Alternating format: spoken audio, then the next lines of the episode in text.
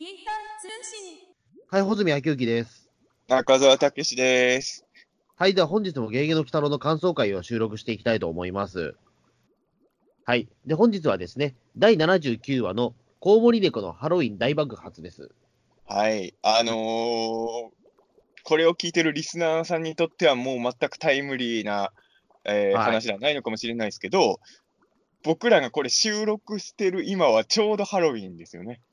まあ、収録してる今はちょうどハロウィンではあるんですけども、今収録してるのが10月31日の23時49分なので、あと11分で終わってしまいます、ハロウィン。いや、そんなことないでしょう。あの、え？あのし渋谷ではしゃいでるやつらって絶対朝まであそこでうろうろしてるんだから、むしろこれから本番でしょ、あの日あの人たちにとっては。いや、でも、日付的にはもう終わっちゃうから、どうなんでしょうねっていう。でもまあ、ギリギリ我々が間に合わせたみたいなところあると思うんだけど。ギリギリ間に合わせようとしたわけじゃないんだけどさ、あの、ええそうか、お俺全く意識してなかったんだけど、ちょちょっとね、お互いのスケジュールいろいろ考えたら、あの今回の感想会は木曜の夜かなみたいになったと時点では、ハロウィンの収録っていう意識は全然してなかったんで、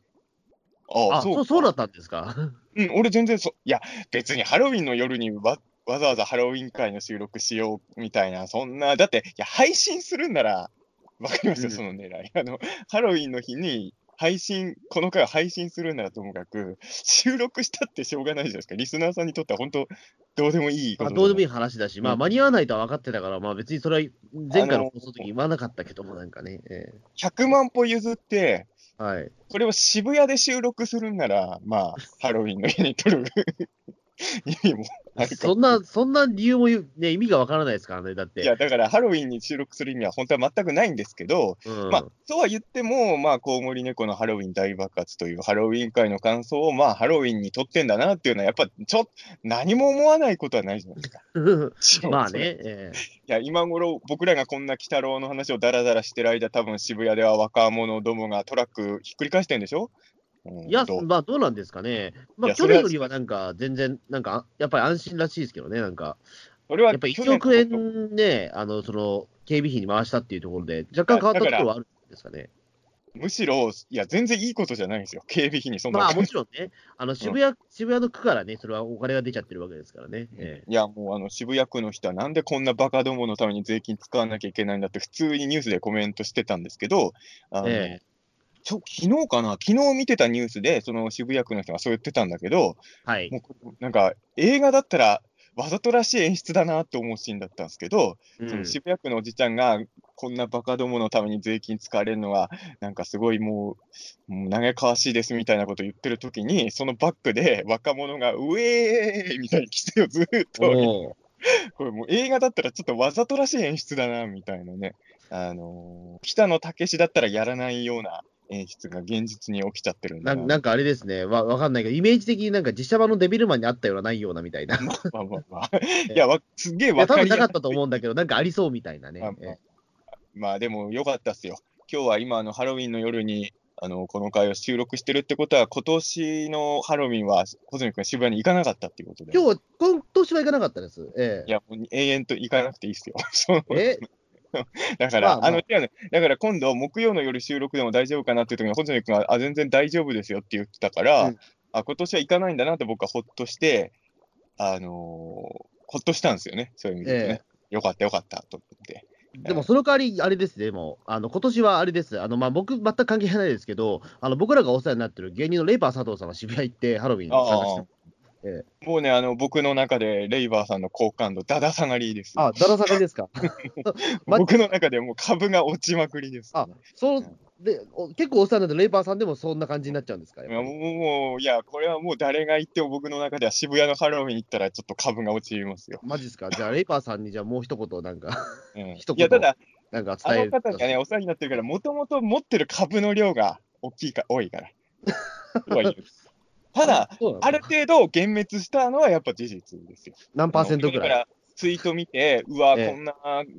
こと SNS 上げてるわと思って、ちょっと、うんちょっと引いたのは事実ですけどね。あ、マジですか。じゃあ、レイパーさん、ちょっと、ええあのーなんか、ね、うんえーまあ、この放送聞いたらちょっとね、えー、中田さん初めていた。あの、多分ね、一度も聞いたことないと思うの聞いたことないし、まあ、北野見てるかどうかも知らないしな、俺、レイパーさんが。あの人からピータン通信っていう単語を聞いたことがないから、えーまあまあ、ほんまあね、べいやー、まあ難しいところなんですけど、まあ前も言ったけど、あのハロウィン自体は僕否定派ではないんで、あのはい。ハロウィンの仮装も否定派ではないんですけど、まああのまあ、そこにいる人が嫌がってるのに集まるやつらはダメだと思う。ああ、はいはい、はい。なんか別に、あの、調布でハロウィンパレードとかやってないか、横浜かどっかでやってるじゃないですか。うん。あの辺はだって地元の人らも歓迎してるわけだし、うんそういうのなら全然いいと思うけど、なんで嫌がってる人のところでやるのかな。これセクハラと一緒でね、あのー下ネタとかも喜ぶ人の前で言うのはいいんだろうけど、嫌がってる女の子の前でやったら犯罪じゃないですか。あまあまあ、それもなかなかね、あ今今は結構グレーな、ね、ことかもしれないけども、えうん、でも、相手が喜んでる場合、セクハラにはならないわけでしょ、基本的にはね。まあまあ、周りがね、どう見るかっていうところもあまあまあ、最近はその周りの人が本人が被害を受けたと思ってなくても、これはセクハラだっていうようなことも確かに動きとしてはあるけど、うん。うーん、まあね、難しいところですけどね。まあ、もちろんでも渋谷の人、ね、100%嫌がってるいやもちろなんさそうなので、全結構だから僕、去年行った感じで言うと、あの居酒屋さんとかはやっぱりその誘致はすごいしてくるんですよね。でも今年はお酒禁止になったじゃないですか。いや、だから、だからこそ居酒屋に来いって話なんですよ、ね。ああ、そっかそっか、外で飲むなってことね。そうそうあ。多分だからさ、どう儲かってるんじゃないかなとは思うけどね。えてもあの数の人らのうちのほとんどは行ってないわけじゃないですか。あ、でも結構入ってましたよ、でも。だいぶ、いやいやいや、じゃあ、パーセンテージのいや、分かったけど、うん、去年は。あまあねやっぱだから、その人が多すぎるから、うんあのもちろんだから、あれ全員入れるわけじゃないけど、あの結構やっぱ入ってましたよ。うん。いや、まあ、それは入るでしょ。うん、あんなにいるとまあ、儲かってる人はもちろんあるし、あと、お酒が禁止になったから、やっぱタピオカ屋とかはすごい今、あの、なんだろう、今年一番の売り上げなんじゃないかという、この日が一番、えなんかえぐらいなんか売れたみたいですよ、やっぱり。ニュースで見ましたよ。アルコールダメならタピオカしかないみたいなコそうメント。そうそう。うんいや、意味がわからなくて、それもあの、その、アルコールの代替品としてタピオカは成立してないでしょと思ってい。や、しますよね。いや、うんしてない、。してない、してない。え？それはおかしいでしょ。それは。それ、はおかしい。いや、だから、あの、お酒が飲めないなら、まあ、じゃあタピオカ飲むかっていうのは、まあ、言ってしまうと、お酒に対してノリと勢いだけを求めている人は、多分タピオカに僕行くと思うんですよ。俺、それは分かるし、俺だったら、俺でも多分い、やいやじゃあ一杯タピオカ飲んどくか、タピっとくかみたいないね、感じになると思うんですよ。ええこれ言ってる人は、アルコールもタピオカもどっちも好きじゃないと思いますよ。いや、だからそういったギャグとしてできるじゃないですか、シャレというか。えいや、えちょっと焼けタピだってやりたくなっちゃう。まだね、あの、シャレで言ってる人はまだ100歩ずってわかるんですけうんど、俺、シャレで言ってますよ。ええシャレで言ってるようには見えないなと思っちゃってね。えなんか何よ、そんな俺を本気にね。いや、俺、シャレで言ってますよ、それ焼けいや、じゃあ、タピとかは。穂積君がじゃなくて、その、ええそういうふうに盛り上がってる人たちが、うん。穂積君はだって無理して合わせてるだけだから。あの、まあ、まあ、それも、それも腹立つんだけど、ええそれも腹立つんだけど、何じゃ、何、どうすればいいんだよ、俺は。じゃ無理して合わせる必要ないじゃんっていうことを僕は言いたいだけなんですけど、あ、あ多少は無理はしてるけど、でも、それはね、あの無理してまでやる必要ないじゃない無理ですか。してというか、それはでも、ああ、あらえないといけないというかさ。いやいやええいやいや、抗えといいよ、別に。でもほら、だって我々だって子供の頃、例えばほら、ウルトラセブンすべてのことが分からなくても背伸びして見たじゃないですか。それと同じですよ。いいや、それとこれは全然違いますよ。や、それぐらいね、この30を超えた僕でもやっぱり背伸びぐらいはするわけですよ。というか、別に背伸びをするのは世代も関係ないわけですから。え別に、大体もう、おじさんが無理にそっちによ、あの、ど、30代が盛り上がってる祭りですらないわけですから、無理にそっちに寄る必要ないじゃないですか。ええでもそうでもないぜ、でも。いや、もちろん30代の人言ってると思うけうんど、そうでもないんだけどね。いや、穂積君ね、あのね、この話、ど多分どうせこうなるだろうなと思ったんですけど、はい。ハロウィン感に関して言うと、多分この1年で2人とも変わってないでしょ。何も変わってないですね。はい。だから、あのーこの話の続きが気になった方は、えーピータン通信の、えー吸血鬼のハロウィンパーティーの感想会を聞いてくださいってことで、もう、この話やめませんか？まあもうこれはもう平行線ですね、言ってしまうと。あの多分永遠に平行線ですし、はい、あのーそうですね、多分あのーまあ、もしかしたらね、今後何かがあって、僕のハロウィン感がまた変化がある可能性はゼロではないけれど、まあ、多分、うん今の時点では1年前と変わってないので、まあそうですね。えーただまあ、変わったことで言えば、レイパーさんが、まあね、今年はレイパーさんが言ったっていうことぐらいですね去。年も言ってたんじゃないかな。あ、マジか。じゃあ合わなかった。じゃあ、じゃあどんどんレイパーさんの株が下がってらっしゃるじゃないですか。そだからそうですよ。年々落ちてきますよ、そんなもん。え いやいや。まあでも、でもさ、いやまあちょっとだけこの話まだ続いちゃうかもしんないけどさ、ーはいい。やまあまあまあ続けないけど、まあ要は僕は猫姉さんとこのことに関して同じ気持ちってことですよ。あはいはい。猫姉さんはね、ハロウィンもうなくなり派ですね。コズミ君は粉木自治派ってことでしょ？だからね、ああ、まあまあこ、まあ、鬼太郎のそうですキャラクターに例えるとそう、まあだから本コズミ君は粉木じじいのおもちゃを買い集めるの刑に処しますから、自分の同志として。結構ハードル高いですよね。あなたの、僕、俺は猫姉さんのグッズこれから買うから。だから、いやいやこれから、あの、鬼太郎のイベント行ったら、俺は猫姉さんを買って、穂積か粉木を買うっていうことにしようよ。いや、それはちょっとまた違うじゃないですか。それで手を打とうぜ。それでい手をやいや、いや手を、手は打たないですよ、それでは絶対。ええ手を打ちましょうよ。なんでハロウィン基準で全てを考えなきゃいけないんですかっていう話で。それは今日ハロウィンだからさ。俺、石より猫の方が好きだよ。じゃあ。じゃあ、猫、じゃあ猫娘買うよ。石より猫好きだから。いやいやいやいや、それはおかしいな。それはおいやかしい。いやいや。うん単純に言えば、じじいよりね、あの女性の方が好きだから、女性のフィギュア買いますよって話ですよ。もっと言ってしまうと。じゃあもうしょうがないな。若干譲歩して、一旦木綿で許してあげるよ。いや、一旦モメンは好きだけど、まあ、そんな数ないしな。うん。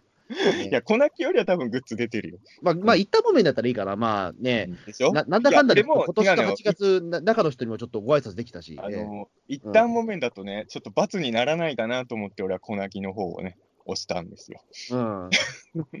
嫌な。すごい粉木に申し訳ないトークですけど、ええ。うん。いや、やっぱさ、家にじいちゃんのおもちゃいっぱい置いてあるのって、ちょっと、うんって思うんですよね。その、いや、1、2体なら粉木のおもちゃ欲しいし、俺も何個か持ってるけど、なんかえテーブルの上に粉木がバーって並んでたら、俺何してんだろうってちょっとやっぱ思いますよね。えなんか、あれでの新興宗教みたいですよね。うん、なんか、粉木じじい、えたくさんあるのは。うん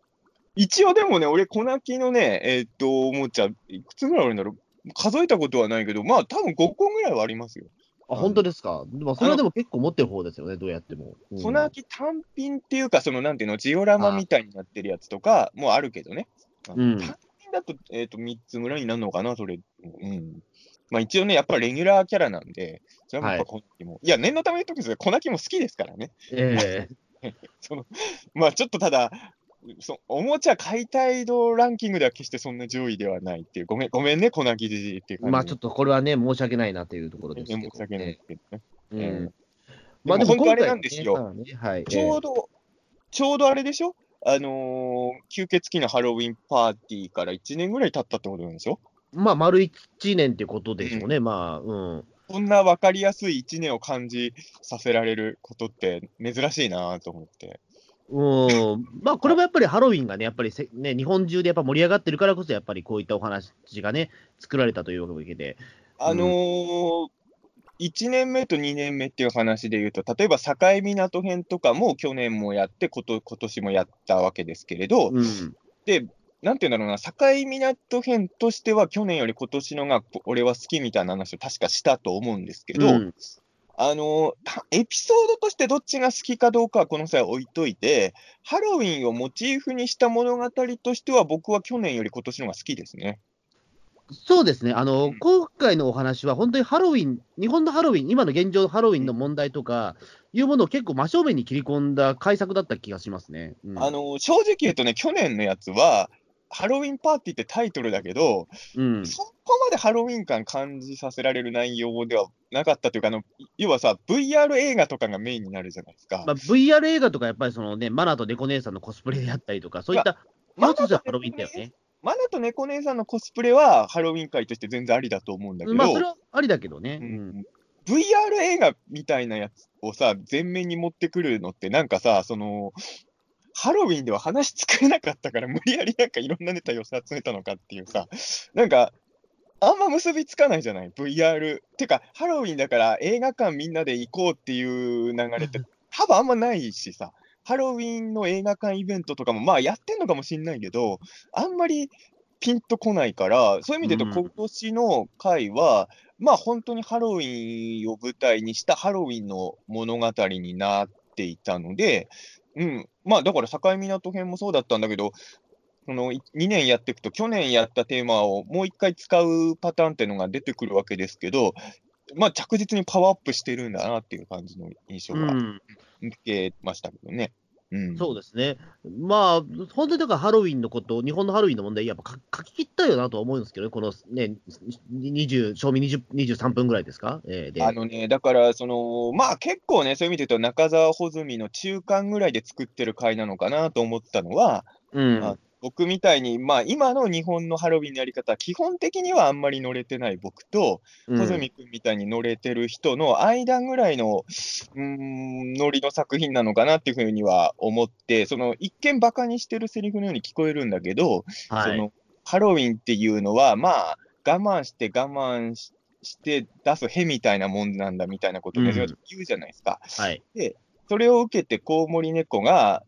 やっぱあの、溜まってるものは出さな出さないとね、みたいなこと言うじゃないですか。うん、で、最後の猫娘の、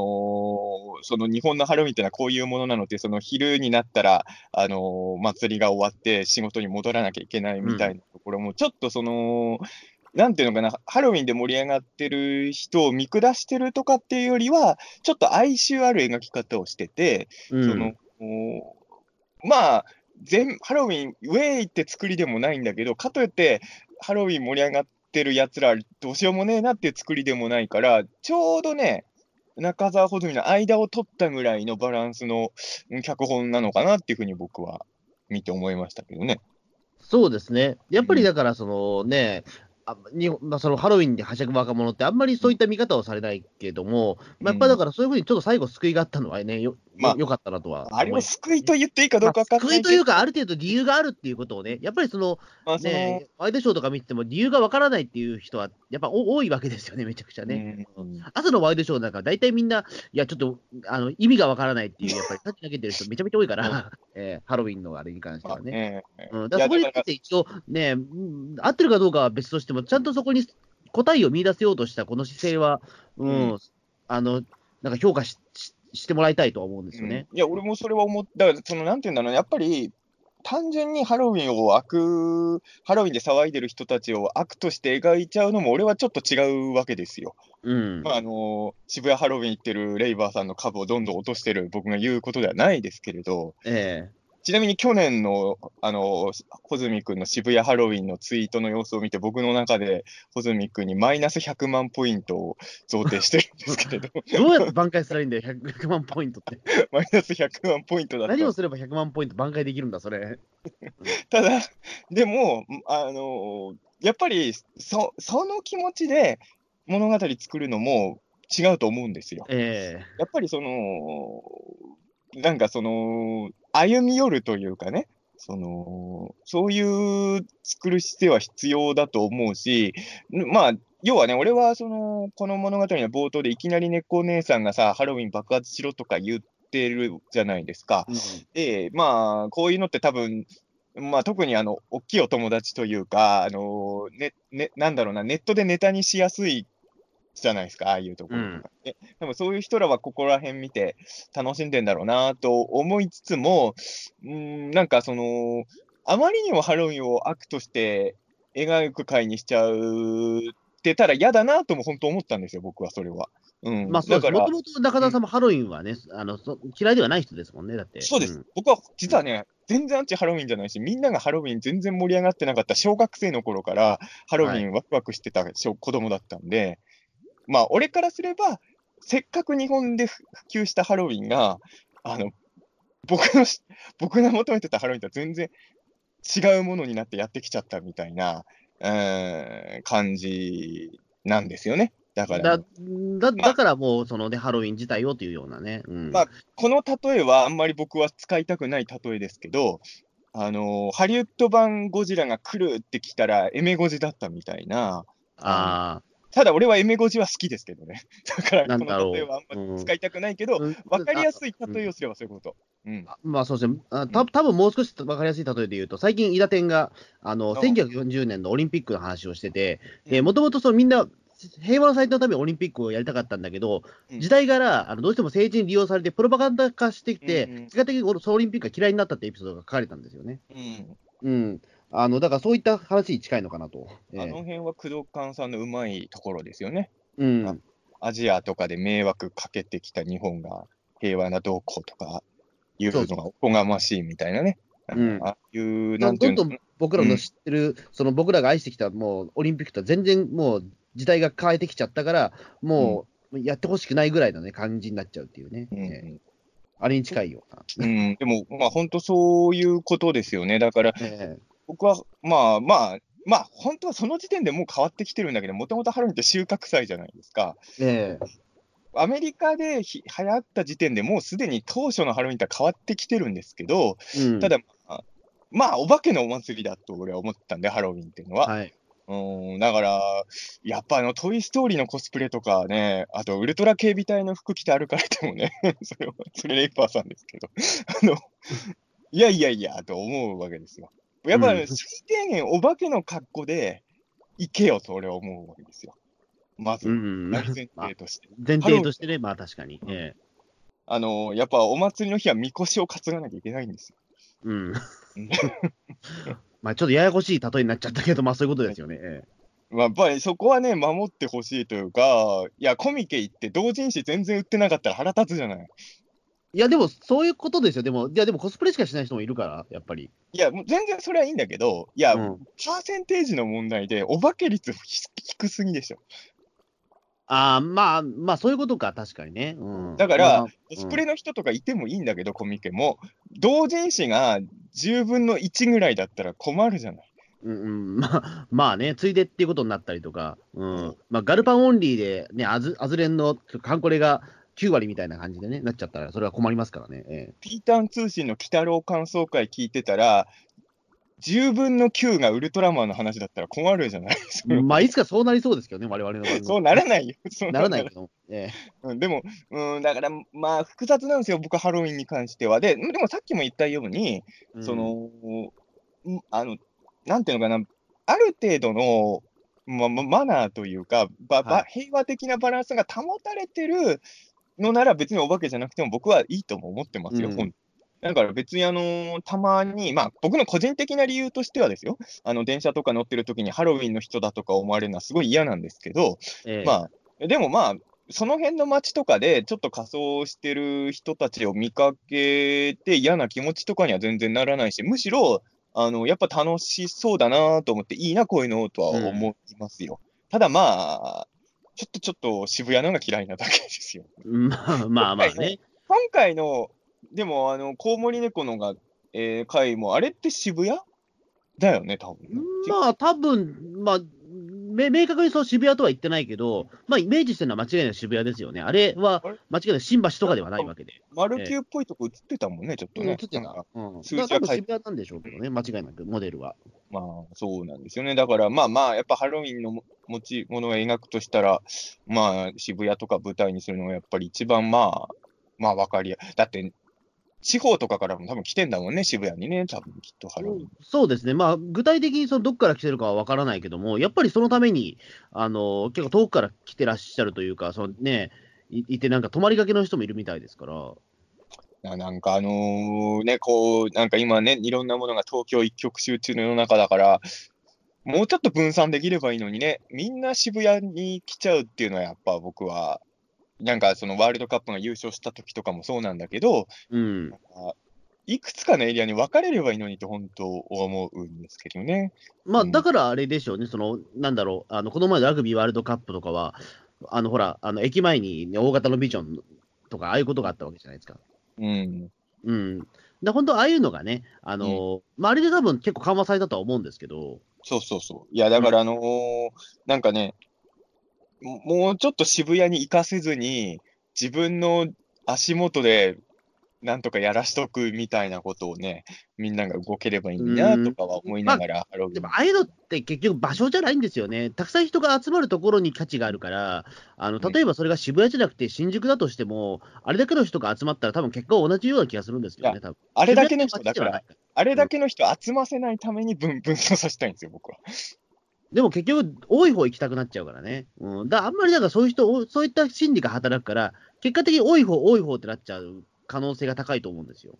まあもちろん理屈としては分かりますけどね。うん、でも、でもそれをもうちょっと分散させる努力みたいなのはああるといいなとは思いまあ、何分ね、なんかその、何かしらお金を取ってるとか、そういったなんかね、ね誰かの主催なわけではないから、やっぱり。そもそも前提の話として、まあ今年もそうなんですけど、ハロウィンって別に祝日とかじゃないから、日本では。うん、その平日とかなわけですよ。はい、で、今年は僕巻き込まれずに済んだけど、あの、渋谷付近で仕事ある時ってあるんですよ、普通に。はい。それでまあ、俺はまあ、会社員じゃないから、それに巻き込まれず済むけど、やっぱあのー、なんでもない日にあれをされるとね、ちょっと困るんですよ。台風が来てるのとあんま変わんないから。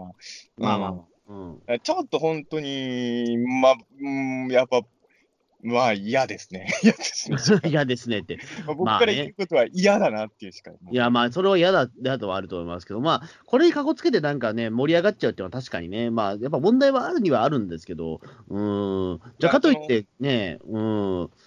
やっぱり、あるある程度、まあそのね、うん、仕方がないところはあるんだとまあ、言ってしまうと。なんか楽しむ側でもうちょっとなんかやっぱり工夫してほしいですね、それはね。いや、楽しみたいのはわかるから、楽しみたいならもうちょっとなんとかしてくれよっていうのね、ちょっとそれは楽しみたい側の責任だから。うん、とやっぱ思っちゃいますけどね。うん、まあ、まあそうですね。今このね、えー、と収録してる時にはまだ全然ね、渋谷の方は盛り上がってるから、翌朝ね、あんまりその悪いニュースがね、そう。だからこれ配信されてる頃に、多分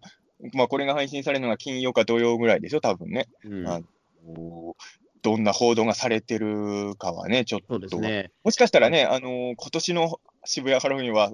超平和でしたって報道されてることを僕は祈り超超平和で、みんながあの首里城のために 100, 円ずつ募金して、ね、すごくなんか工事費がたまりましたみたいな話だったらいいんですけど。それはでもいいよね。あの、うん、もうあの渋谷来た人全員からハロハロハロウィン代を押収してほしいよね。まあ誰が集めるか問題でしょ、それは、ね、まあそれはそうなんだけど。ええうん、いやもうあのー、改札から出るときにハロウィン税が取られるシステムにしてほしい、ね。まあでもそうするとやっぱ人集まんないですよね、やっぱり。いや、だからやっぱハロウィン、あの渋谷のハロウィンってやっぱ誰かになんか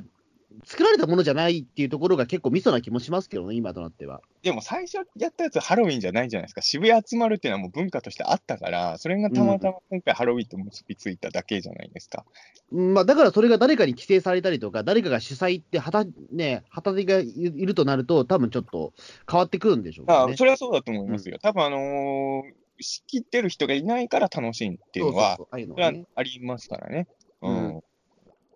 ただまあ、そこをだ住み分けですよ、本当にね。あのなかなか難しいところですよ。いや、あの本当にあのまあ今回もね、あのカミーラとかがこれを、ハロウィンを利用してたわけじゃないですか。てか、前回もカミーラですね、そういえばね。ハロウィンってカミーラなんだね、毎回攻めてくるのね。まあ、まあ、そうですね。まあ、カミーラが一番、まあ、な馴染みやすいんじゃないですかね、やっぱり。えー、なんか一番そのコスプレっぽいし、格好が。西洋妖怪いっぱいいるけど、カミイラなんだね、ハロウィン感は。うん、あの、なんかね、あの、ザンビアとかね、あの、5期ね、5期の時は、あの、ザンビアとか確かカボチャの兵隊とか引き連れてたから、過去のやつ入れたらザンビアとかのが向いてる気もするんですけどね、ハロウィン会にはね。うん。まあまあまあ、今回もカミイラということで、ね、まあそうですね。まあそもそもだって、あの、西洋妖怪はだってそのね、あの、アデルとかもういなくなっちゃってるから、もう手薄なんですけどね、今、本当に。手薄なのかな？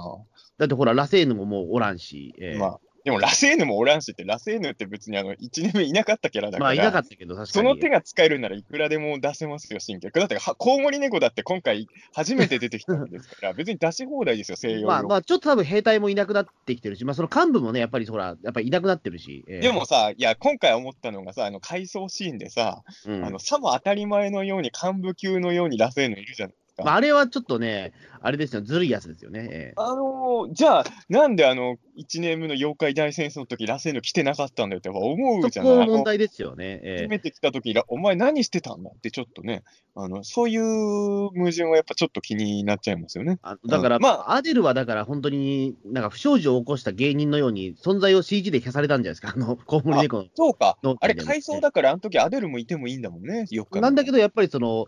えっ、ー、と、もう脳内で消せっていうふうになんかその、ね、あの、幹部の方から言われて、脳内で消したものなんじゃないですか、あれは。いやいや、でも、あの、まあまあまあ、いいんですけどね、いや、ラセーヌが、あのー、他のね、西洋妖怪は今回ちらっと見れるかなと思ったけど、ラセーヌが見れるとは思わなかったから、そこはちょっと個人的には嬉しかったんですけど、俺ラセーヌ好きなんだよ、うん、あのロッキー版のラ。えー、うん。まあそこは良かったんですけど、意外だったのは、あのー、これであれですね、1ヶ月連続でマナが出てないんですね。ああ、言われてみればそうだ。今回出てくるかなと思ったけど、出てなかったですよ、それは。うん、ハロウィン会なんて、めっちゃ出そうというか、まあだからあのさっきも言ったけど、猫姉さんとマナがコスプレするとか、もうこの手の話の王道なわけじゃないですか。うん、だから今回もマナてっきり出んのかなと思ったんだけど、俺でもね、去年よりも猫姉さん、ハロウィンに厳しかったじゃないですか、口調が。うん、俺多分なんですけど、あのマナはいい子だから、穂積君と違っていい子だから、はいはい、去年はハロウィンに浮かれてたけど、今年はもうマナはハロウィンの虚しさに気づいてやってないんですよ。だから、猫姉さんも安心してあんだけボロクソに。やっぱマナが盛り上がってたら猫姉さんも言いにくいじゃないですか。まあまあまあ、そうだと思うけど。だから、マナがハロウィンで騒いでるなんてバカバカしいわってなったから、この回にも出てこないし、猫姉さんは去年よりも好き勝手ハロウィンに入れたのかなって僕は思いました、そう思うと、猫姉さんあ、あんま性格良くないですね、そう思うと、ね。身内がいるから、なんか結構ひいきするところはね、ちょっと。そんな、ええ、そんな我々だってあることじゃないですか。まあまあね。ええ、僕は偉いから、あの、ハロウィンに参加したレイバーさんのポイントはちゃんと1万ポイント抜いといてますからね。ええもう、あの、もともとの点数がもうガバガバだから、全然わけがわからないんですよ、もうね。1万ポイントの重さが全然伝わってこないんですよ。小泉か去年100万ポイント抜いてますから。うん、じゃじゃもう、もうどうしようもないじゃないですかって話でね。いや、でもね、ちょっと意外だったんですよ。っていうか、あれ、うん、1ヶ月マナー出てないとって、もしかしたら初めてじゃないですか？確かにマナーって、あの、3週ぐらい出てない時とか、あの、初期の頃あったような気がするけど、1ヶ月も出てないと関わったのかな？と思って。まあ、そもそもぬらり表現になってから1回も出てないっていうね、うん、これがまた。うん、あの、一応次回予告でね、マナが出てるから、あの、あ、ようやく次回出るんだなとは思いましたけど、あの、ななんていうんですかね、あの、こんだけ出てない回が続くと、俺ってまだ好きなのかなってやっぱ思うんだけど、あの、まだ見たいなっていうのすごいさ、あの、エンディングがさ、そうそうそう。マナから始まるだけにさ、あの、終わった瞬間マナ見てさ、またさ、あの、今のエンディングのあの、ちょっとディフォルメされたマナーがすごい可愛いんですよ。ええー、俺もしかして今までのマナーで一番可愛いんじゃないかと思うんですけど、あの、あの、あの、あの、鬼太郎たちに会えた瞬後に、すごいママが笑顔になるじゃないですか、今。ええあの笑顔がベス一番可愛いマナのわあ、なんか、なんかあれですよね、なんか、なんかその本編を見てないのに、エンドロイドだけ買うオタクみたいな。いやいや、いや、なんかそれなりのなんかちょっと。俺は本編も見た上で。人が聞いたらちょっと怒りそうなやつ。本編も見た上で、なんか、ただ、これがね、本当にあれ、いや、本当に可愛いんだけど、こんなに可愛く感じるのは、もうマナーをみ、マナー恋しいモードがちょっと高まってる状態で、あれしか見てないからっていう可能性もありますよね。あまあそうですね。まあもしかしたら本編でね、見たらもう全然ね、あのまだ印象も変わってくるかもしれないし。やっぱりあの、1ヶ月マナーがいないと、マナーロスっていうのがやっぱ生まれてくるんだなと思って、まあの前も言ったけど、別にぬらり表現の開幕にはとか、マナー出なくても全然平気だったんですけど、うんでまあ、うん、でもやっぱ先週ぐらいからちょっと感じてたのかもしれないですね。あれ？ちょっとそろそろマナに会いたいぞと思って、今週も、今週は結構マナ出るかな。あの、しかも、そのぬらり表現始まってから確かにレギュラーキャラがそもそも出番少なかったんだけど、あのー、ね、今回の話はネズミ男もいるし、まあも、もう一つあれですよ。今回、鬼太郎ファミリーほぼ出てるのに塗り壁だけまた出てないんですよね。もう、もうなんかあんまもそれも突っ込まなくなりましたね、もう。いや、僕はいつまでもそれは思う。あの、一旦も俺も最近突っ込むの忘れちゃってたな、塗り壁、今回も出てなかったねっていうのは。ええ、なんか、塗り壁以外は出てるわけですよ。ええだから今回で出てないのは塗り壁とマナーだけですから。あ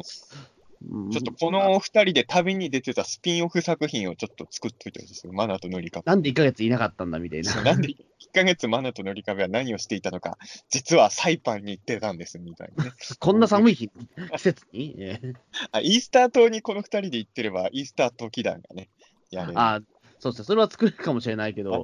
まさかのマナと塗り壁でイースター時代やるんだ、みたいなね。意外と面白いかもしれないですね。面白いかもしれないですけど。えー、いや、ちょっとね、そうなんですよ。あの、この回、マナ出なかったのは結構意外でした、正直。そうですね。うん、んまあ確かにでもよ、入れ込むのは確かにちょっと無理やりな気がしますもんね。だまだいなくても成立する話だったから。うん、真面目な話、いや別に俺のハロウィンの思いとかこの際置いといて、うん、あ渋谷で騒いでる一団の中にマナとミヤビとかがいたっていいわけじゃない。まあ、セリフはなくても顔出しぐらいはしてもいい。あ、でも難しいのかな。よく考えたら、この話って深夜から朝明け方にまでやってるから、さすがにマナとかを明け方まで夜遊びしてることしたら出せないもんね。それ逮捕されますね。うん。あまあ。補導されちゃいますわ、中学生いたら。ええ、ると、やっぱこの回はマナが出しにくいのか。まあ、そうですね。まあ、マナよりもうちょっと上の世代の話だからな。ええ、そうですね。でも、あのー、なんていうのかな、ちょうど1個前の回が毛量だったじゃないですか。はい。あのー、鬼太郎に出てくる妖怪ってさ、まあ基本的には昼でも夜でも大丈夫なんだけど、たまにさ、あの朝日が苦手な妖怪いるじゃないですか。うん、で、まあ、毛量とかも基本それじゃないですか。その、はい、まあ、ロッキーだとちょっとその辺あやふやだったけど、あの、原作のね、あの辺だと、基本的には死人付きのやつって昼になるとダメじゃないですか。はい。その、なんか昼になったら終わるっていうのがさ、もう、なんていうのかな、ハロウィンでガス抜きするしかない日本人がもう完全にその、これは悪い意味じゃないんだけど、もう描き方が妖怪ですよね、あれね。うん。日の光が。意図されたんじゃないかなと思いますけど。そうも太陽の光が出てきたら去っていくっていうのが、一個前の回がもあの毛量で、今回これなんだっていうのはちょっとね、うん、あの描き方面白かったし、うーん、そうなんですよ。だから、うん、そうですね。じゃあ、この回を見ると、ちょっとハロウィンに同情的な気持ちも芽生えたんで、あの去年、穂積君から100万ポイントをマイナスしたけど、10万ポイント返してあげますよ。おおお、はい、もう分からないけど、どれぐらいのもう、もともと俺何ポイントも所有したのか全然分からないので、な嬉しさがあんま込み上げてこない。穂積君に10万ポイント返しときますよ、この回の。ああ、やった。ありがとうございます。えー、ね、じゃあレレ、レイパーさんにもね、ちょっと3万ポイントぐらい返しときますかね。ね うんうんじゃあよかよかったですね、レイバーさんね。ね いや、でも本当にね、あのいろいろ考えちゃいますよね。そうですねまあそうですね。うん。まあ本当にだからね、いい描き方だったと思いますけどね。うん、うん、やっぱだからそのね、まあ中田さんもさっき言ったように、その儚儚さというかね、うん、そこちゃんとオンオフというかさ、あのちゃんとそうやって切り替えられてる人もいるっていうことは、ちゃんと見せてくれたのはいいいいなというか、意外とその終わった後に関してね、その注目してるのってあんまなくて、最近ようやくその、なんだろう、さっきも、なんだろう、えっ、ー、と、報道ステーションか何かで、あの、なんかゴミ袋を持ってる若者みたいなのが映ってたけど、あうん、ああいうのとか、ちゃんと、だからそう。特集してくれればね、まあ、もちろんあれがすべてじゃないにしても、一人紹介するだけで、それから波及してどんどん増えていくことってあるわけだからね。あのハロウィンに限ったことじゃないんですけど、なあの悪い方ばっか報道することが多いから、やっぱそういうのをもうちょっと広めていってね、あの、教師とかもそうじゃないですか、不祥事やった教師しか紹介されないんじゃないですか。ええ。ー、まあ、警察とかもそうですけど、あの、いいことやった人をどんどん取り上げていけば、自分たちもこういうふうに頑張ろうとか、なんか見本みたいのをもうちょっと手、だからなんかハロウィンをちょっとでも良くするために頑張ってる人たちの様子とかをやっぱりメディアとかもうちょっとね、出した方がいいっていうのは俺も本当に。そうですね。だ去年よりはだから比較的そういう人たちのね、登場が目立ってきたので、まあよくはなってるんじゃないかなと思いますけどね、単に。うん、これを喋ってる時点では、明日の報道が全くわからないんで。まあわかんないですからね、本当にね、もっとえぐいことになってるかもしれないし。いや、でも正直言うと、今年俺の、あの、結局ハロウィンは盛り上がっちゃったみたいなんだけど、ちょっと最近大きいニュースがありすぎてね、もう。まあ、特に今朝方ね、うん、うん、もうちょ我々はとかも本当に、あの、ショッキングなニュースがあったので、えー、あのー、あそうですね。うん、まあ、そのね、まあ、首里城の話もありましたから、やっぱりああいうのとかね。首里城はもうちょっと、あの、本当にあの、今日、まあ3時ぐらい起きてて、そう、えー、最初に司会入った時なんか映画のワンシーンかと思ったらマジだったっていうね。本当不謹慎だけど、やっぱあれですよね、そのね、あの京都買います、怪奇大作戦のあれとか思い出しちゃったんですけど、なんか、ああ、こう燃えるんだとか、木造の物件、確かにこう燃えるんだと思ってね。うん、いや、でもそれは本当思いますよ。あの、別に変な意味で言うんじゃなくてさ、その、やっぱ日本の特撮はハリウッドよりチャチーってよく言われがちだけどさ、あの、災害とかあった時とかも思うんだけど、正直ハリウッドの最近の映画よりも、妖精ゴラスとかあっちの方のがリアルだったんじゃないのって思うようなビジュアルが現実の世界では起きてるからね。うん。だからその着ぐるみとか出てきちゃったら、それはリアルじゃなく見えるんでしょうけどね。うん、そうですね。そうか、ノートルダム寺院の火災も今年でしたもんね、そういえば。あ今年なんかいろいろあるね、そういうことがね。うん。もう今後起きないように願うばっかりですね。うん。あのー、そこもさ、まだ関連性わかんないんだろうけど、今日の朝見たニュースだとさ、あの首里城が燃えたのも、なんか中学生が近くで焚き火をしてた人が原因なんじゃないかみたいな説も出てて。ああ、どうなんですかね。まあ、俺が朝見たニュースでしかそれ聞いてないし。うん、まだあの時点では鎮火してなかったからな、朝だと。えー、まあ、その、多分正直な話ね、テレビも言うことがなかったんだろうなっていうぐらい、同じことばっか言ってて、うん、多分もう街の人が言ってたことを紹介しただけだと思うんですけど、うん。まあちょっとね、本当平和に、平和な世の中になってほしいなとと思いますけれど。そうですね。いや、でも、まあでね、あのー、ちょうどねこ、今回の話で言うと、あのー、コウモリ猫がね、はいはい、まだほとんどコウモリ猫の話をしてなかったんで、うん、今回ね、もうほぼコウモリ猫主役の話だったのにな、あんまり話してないな、確かに。まあ、あのー、まあ、大体予想通りだったんですよ。あの、コウモリ猫は、多分こういう感じの、その憎めない感じの、はい、あの敵役として出てくるんだろうなとは思ったんですけど、最初のバックベアード2世のところとか、ちょっと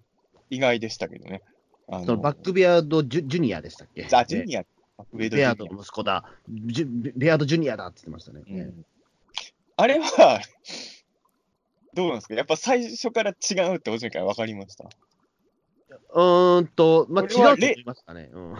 俺は多分ね、0.5秒ぐらい、おそういう展開？ってちょっと思いましたけどね。まあなんか、ななんだろう、まあ、コウモリでこう出てくる話だし、うん、まあ、なんだろう、まあなんか絶対これ、ね、ベアードじゃねえだろうなっていうのは思ってましたけど、まあ、俺もすごい思ったけど、一瞬さ、え、何これ？とはちょっと思って、まあ、すぐに気づきましたけど、うん、え。まあ、で、まあ、うん、こういうのって難しいんですけど、コウモリ猫と戦った後に、鬼太郎たちはそのまま返すんですね。うん。ああいうのって不思議だよね。いや、確かにコウモリ猫って憎めない敵キャラだと思うし、とど、めさせちゃうのは違うと思うけどさ、ベアードの城帰るのをそのまま見送るっていうのは、なんかちょっと不思議な気がしますよね、ああいうのってね。まあだからやっぱ戦力と思ってなかったからじゃないですか、多分でもさ、見てたら結構、鬼太郎といい勝負知ってたじゃない。うーん、まあだからあれは本当にね、酒の力を借りたわけじゃないけど、そののその場のノリで戦っちゃったところがあるから、うん、まあ、鬼太郎たちもちょっとなめぽをしたというか、あとほら、一旦もめんは、あのね、あの酒に酔ってたっていう判定があったからね。えーそ、そこもあったからだと思うんですけど、多分。ああいうのってね、なんか、うん、いや、まあ、確かに倒しちゃうのは嫌だなと思うけど、一応戦ってるわけだからさ、なんか、うん、そのまま返しちゃうのって、なんか喧嘩じゃないんだからさって、ちょっとさ、思っちゃったりはする。いや、まあ、それこそやっぱりイスルギレートは、ね、やっぱりあの、ね、対決とかもあったから、ちょっとそこはね、うん、もうもう少し、ね、菩薩の心多分より強くしたと思うんですよ。え え、まあ、コウモリ猫が敵地に行こうが行かなかろうが、戦力的にあんま変わんないって判断なんですかね、あれは。うん、うんまあ、そもそもね、うん、そんなに大事な、なんか重要なやつではないっていうことは、多分あのはね、戦ってる間に分かってたでしょうし。ええ、なんで分かったんですかね？いや、だって、そんな強くないし。いやいやいやそもそも。えでも俺、そんな弱くも感じなかったけどな、コウモリいや、もちろんその勢いなんだろうけど、でも戦ってる方は勢いって分かんないじゃない、別にそんな。うん、な。んか結構こいつ強いやつなのか、意外とって思ってもいいんじゃないかなとも思ったりも、あの戦闘力を測るっていうのはね、うん、今週のウルトラマンタイガー見ました？あ見てないです、今週まだ、ね。今週のウルトラマンタイガーもね、あの、タイガが変身して怪獣の前向かったら、なんか知んないけど、ちょっとおどけるんですよ、タイガが。へえ。敵があんま強くないと思ってたのかな。ちょっとね、あの、あの、人間でいうベーみたいな感じの、なんか、うん、ちょっと変なおどけた仕草したら、その怪獣の尻尾で吹っ飛ばされるっていうシーンがあったんですけど、あの、なめぷしてるとそういう痛い目に、結局タイガあの、一番最強形態になってそれ倒したからね、最初のなめぷは何だったんだってちょっと思いましたけど、うん、なんか、戦うときはやっぱ気抜いちゃだめですよね。あの、まあもちろん。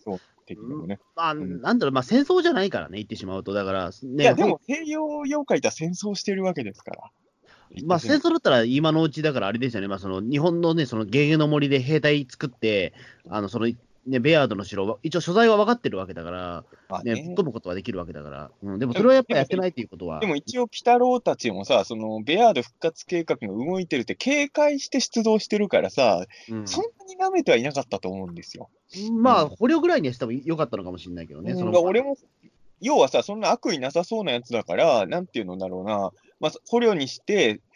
そのうちゲゲゲの森に馴染んじゃって、あの、3期におけるシーサーみたいなポジションになってもいいかなと思う。ちょっと思ったんですよ、このコウモリ猫。まあまあね、それもまあありかなと思ったんですよ。それぐらいちょっと今回コウモリ猫いいキャラしてたんでね。えー、この回に関して言うとさ、うん、まあ、人間性、まあ妖怪だけど人間性的なことで言うと多分ネズミ男のが嫌なやつじゃないですか。今回は本当にね、ヒールでしたね。うん。いいただ、難しいところはこれが戦争だと思ったら、ね、言ってしまえばベアード復活させようとしてるやつだから、うん、騙す方が正義っちゃ正義なんですけどね。うん、ここで積極的に約束守っちゃう方が問題じゃないですか。まあね、えー、でもちょっと我々もね、そこであの、ね、まあ、コウモリ猫に対しては同情もしたからね、やっぱりそのネズミ男に騙されてるね。えー、あのー、ちょっとさ、思い出したのは、やまあ、あくまでロッキーの鬼太郎の中での描き方なんだけど、エリートの時もそうだったんですけど、日本妖怪はそういうことないんだけど、西洋妖怪はすごいもう、あのー、身分の差が激しいっていう描き方なんだろうね、きっと。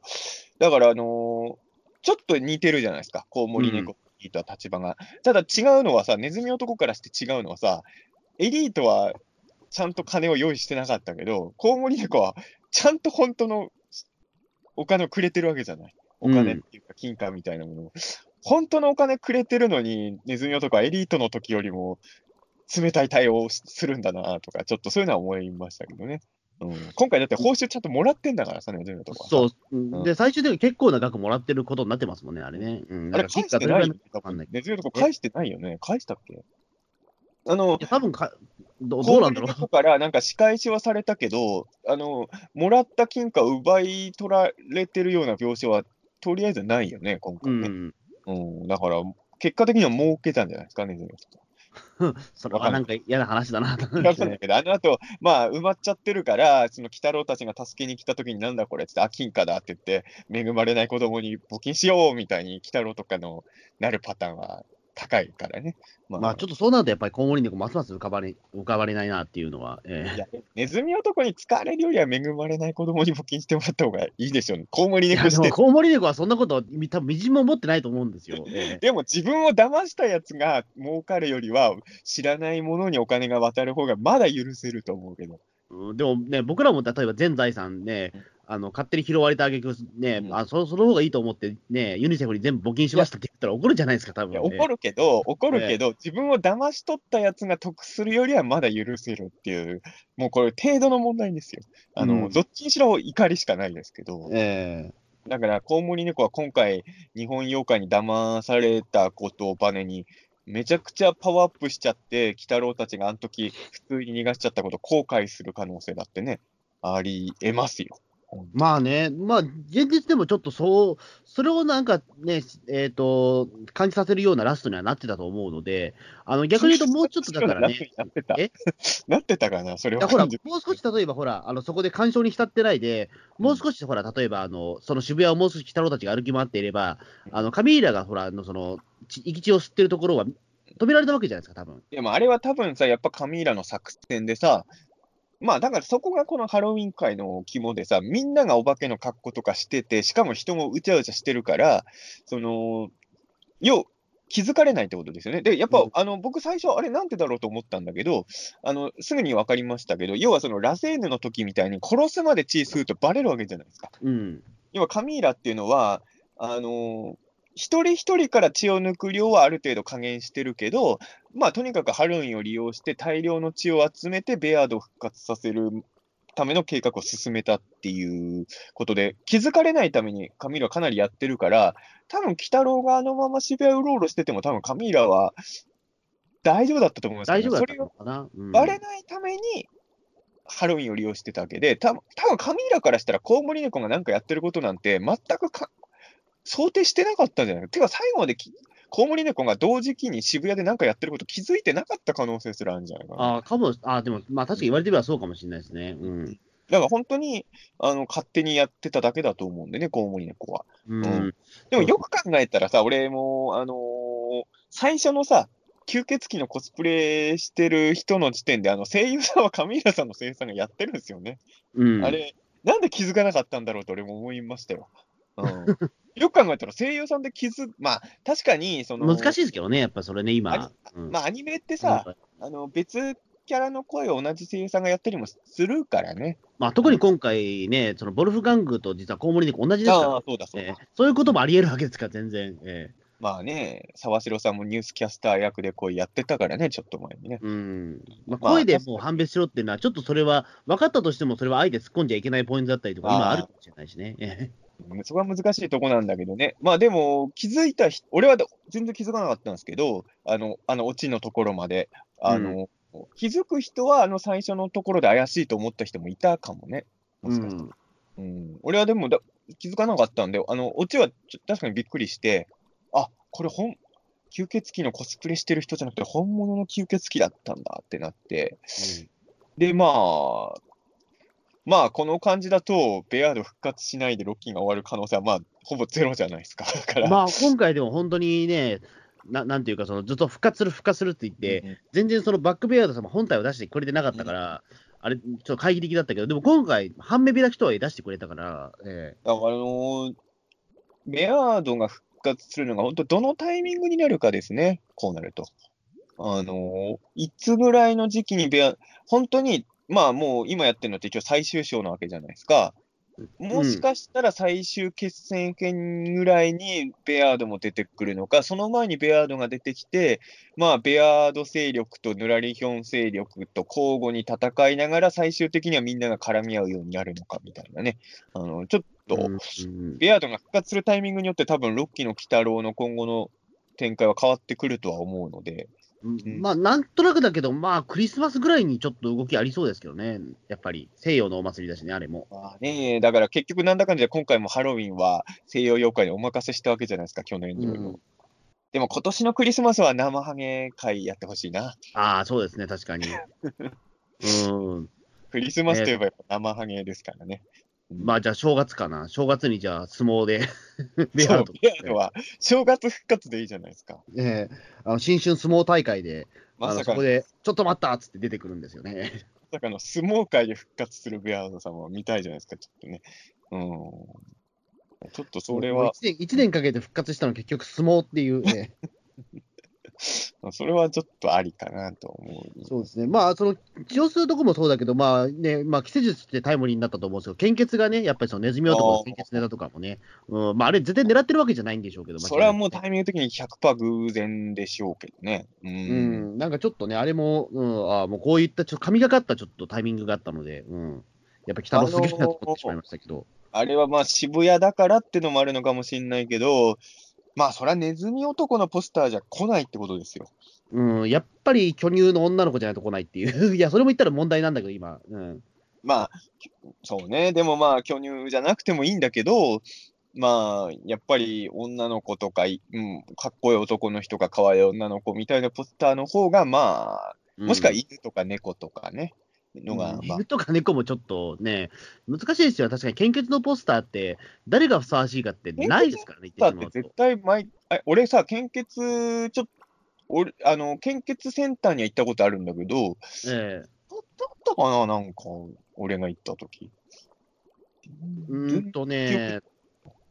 ななんだろう、でも、そうでも、でもなんか、行く動機が行ってしまうとないじゃないですか、その治療、献血って。うん。だからそれだったら、まあなんかそのアニメのキャラクターのグッズがもらえるとかの方が、僕らだったら行くじゃないですか、行ってしまうと。今回クリアファイルもらえるんだっけ、行ったら。そう、僕らだったら行くじゃないですか、多分。うん。それは。いや、わかる。まあでも、あの、グッズもらえなくても献血センター行ったらアイスとか食えますよ。でもほら、でもね、まあ貧乏人だったらね、まあ僕らも貧乏人ですけど、貧乏人だろ、僕ら。貧乏人だけど、でもほら、なんだろう、その、アイアイス欲したり血をあげるかっつったらそうじゃないですか、わざわざ電車乗って。いや、俺前だから、あのー、友達から誘われて、いや、あの、献血行こうぜ、アイス食えるんだかよって言われて行ったことありますよ。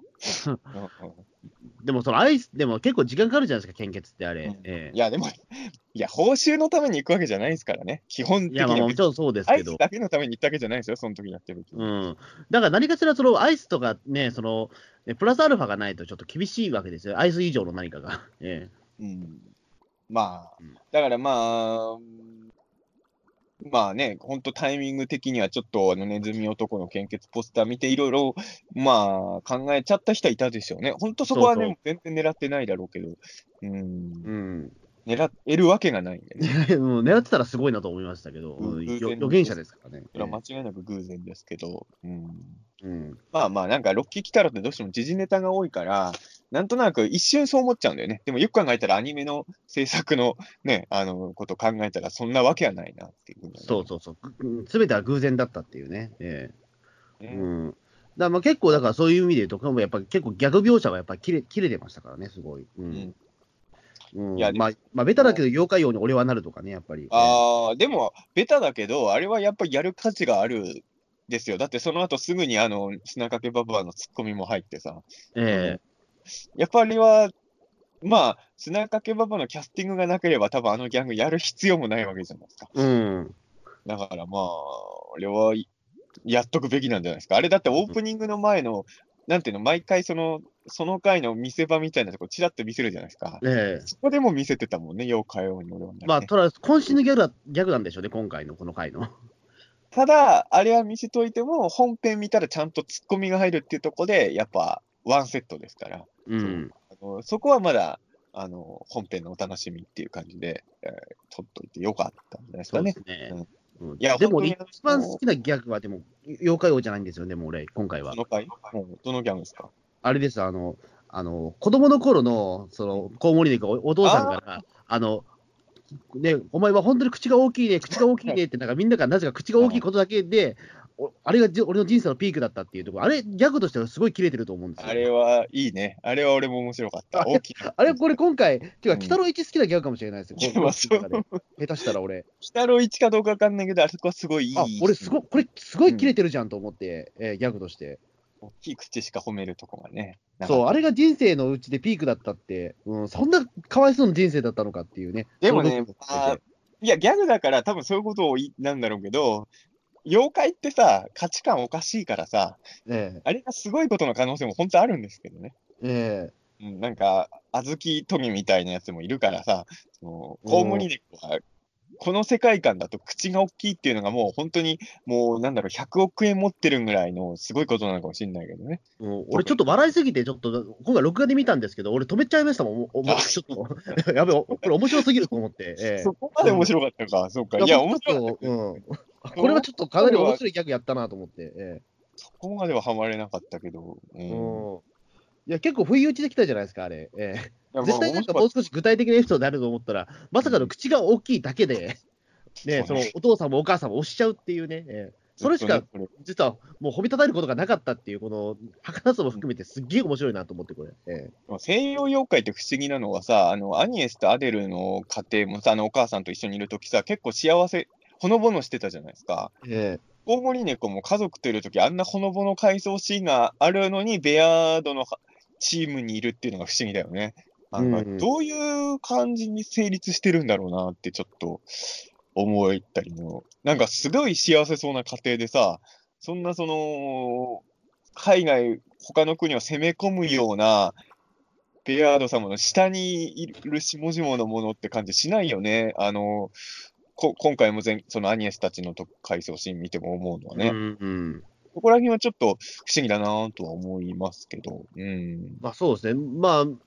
なんだろう、そのコウモリ猫もそうですけど、どういうね、その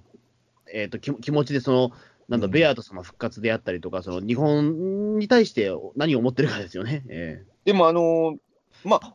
アニエスとかはまたちょっと違うかもしれないけど、少なくともコウモリ猫はさ、別にベアードのことはほ恐恐怖で縛られてるとかじゃなくて、本当に尊敬してるっぽかったじゃない、見てると。うん、ード様っていうから、あなんかにやっぱ惹かれるものがやっぱ圧倒的に強いもんにはどうしても心惹かれちゃうんですかね。うん。うん、まあそういうことだと思いますけどね、多分。まあ、それが例えば本人的にはそれが悪いことだと思ってない。いや、俺もそう思うんだけど、あのお父さん、お母さんとのほのぼの家庭と、そこが、ちょっとね、間がなんかあるから、なんかそこに埋める何かがあると、ちょっと いいなとはちょっと思ったりも。いや、この回でそれをやる必要はないんですけど。まあね、うん。ねまあでもあのね、口が大きいしか褒めるところがないっていうのは、ちょっと本当面白かったな、あれは。えー、まあ面白かったけど、ホズミ君の笑いのツボは俺にはよくわかんないですね。いや、あ、そうですか。面白かったけど、そう、そう、そこまで大爆笑かとはちょっと俺は思う。結構不意打ちだったんですよ。いや、言ってしまうと、妖怪王に俺はなればいつかやるだろうなと思っていたから、そこまでではなかったんだけど、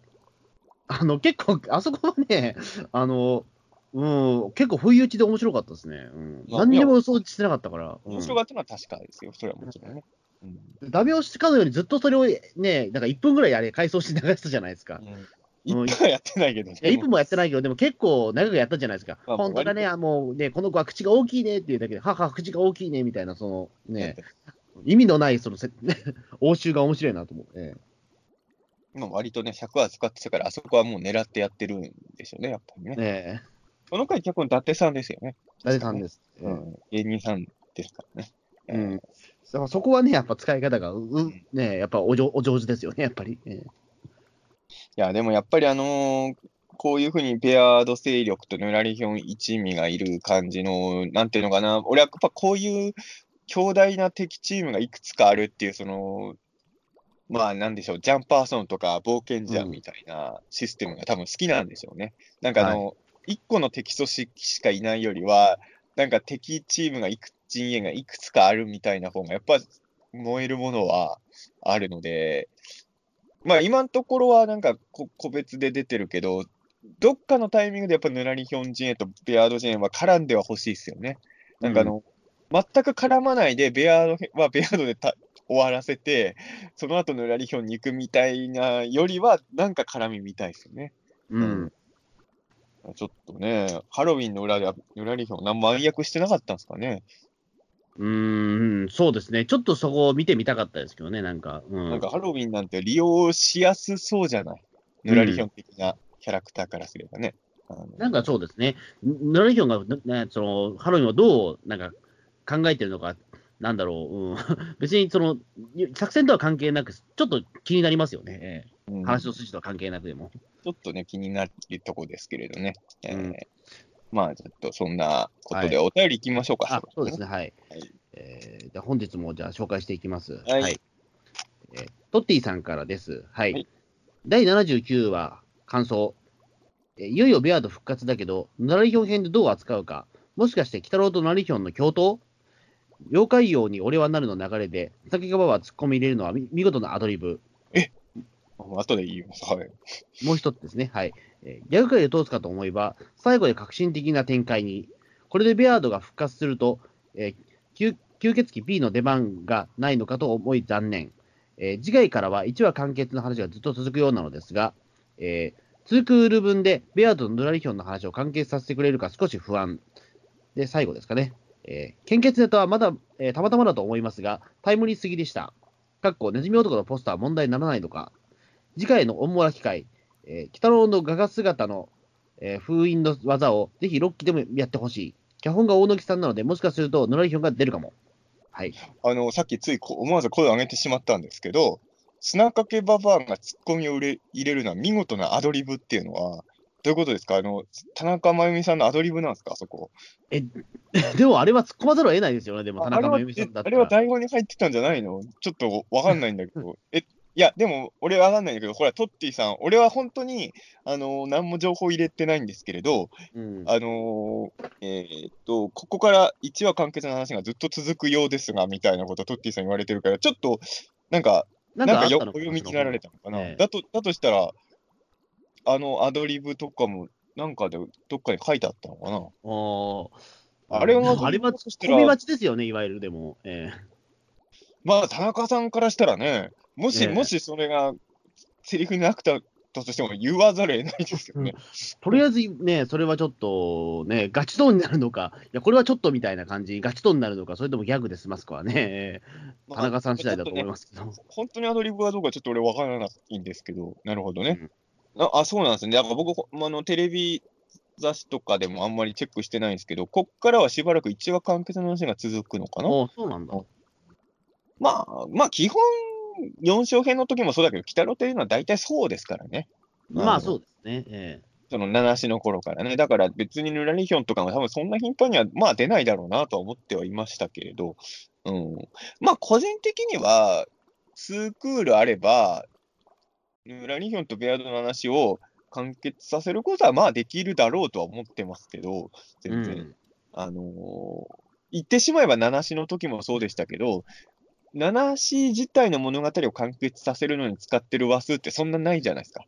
まあそうですね、まあ本当に、まあ振りも含めて、まあ 5, 5話ぐらいあれば十分でしたかね、多分、うん、だからまあ、それこそ残りワンクールでも、まあ、おそらくできるとは思うから、まあそこはそんなに、あの、要はその、5期の時みたいにね、いつまで続くか分かんない状態で急にもう終わらせなきゃいけなくなっちゃうとかだったら、大変だろうけど、まあ今回はもう最初からね、これ最終章にしようって言って作って構成してるから、はい、そこは僕はそんなに心配しなくても多分大丈夫だとは思うのですけど、はい。えー、まあわかんないですよ、もちろんね。それはまあもう、あくまでも僕、無関係者のね、あのまあね。ねえー、うんで、まあ次回脚本が大野木さんっていうことでね、小野木さんなんですね。それも知らなかったですけど。うん、えー、まあ、この間もちょっと話したけど、大野木さんが、あのー、ある時期から、すごいなんかその、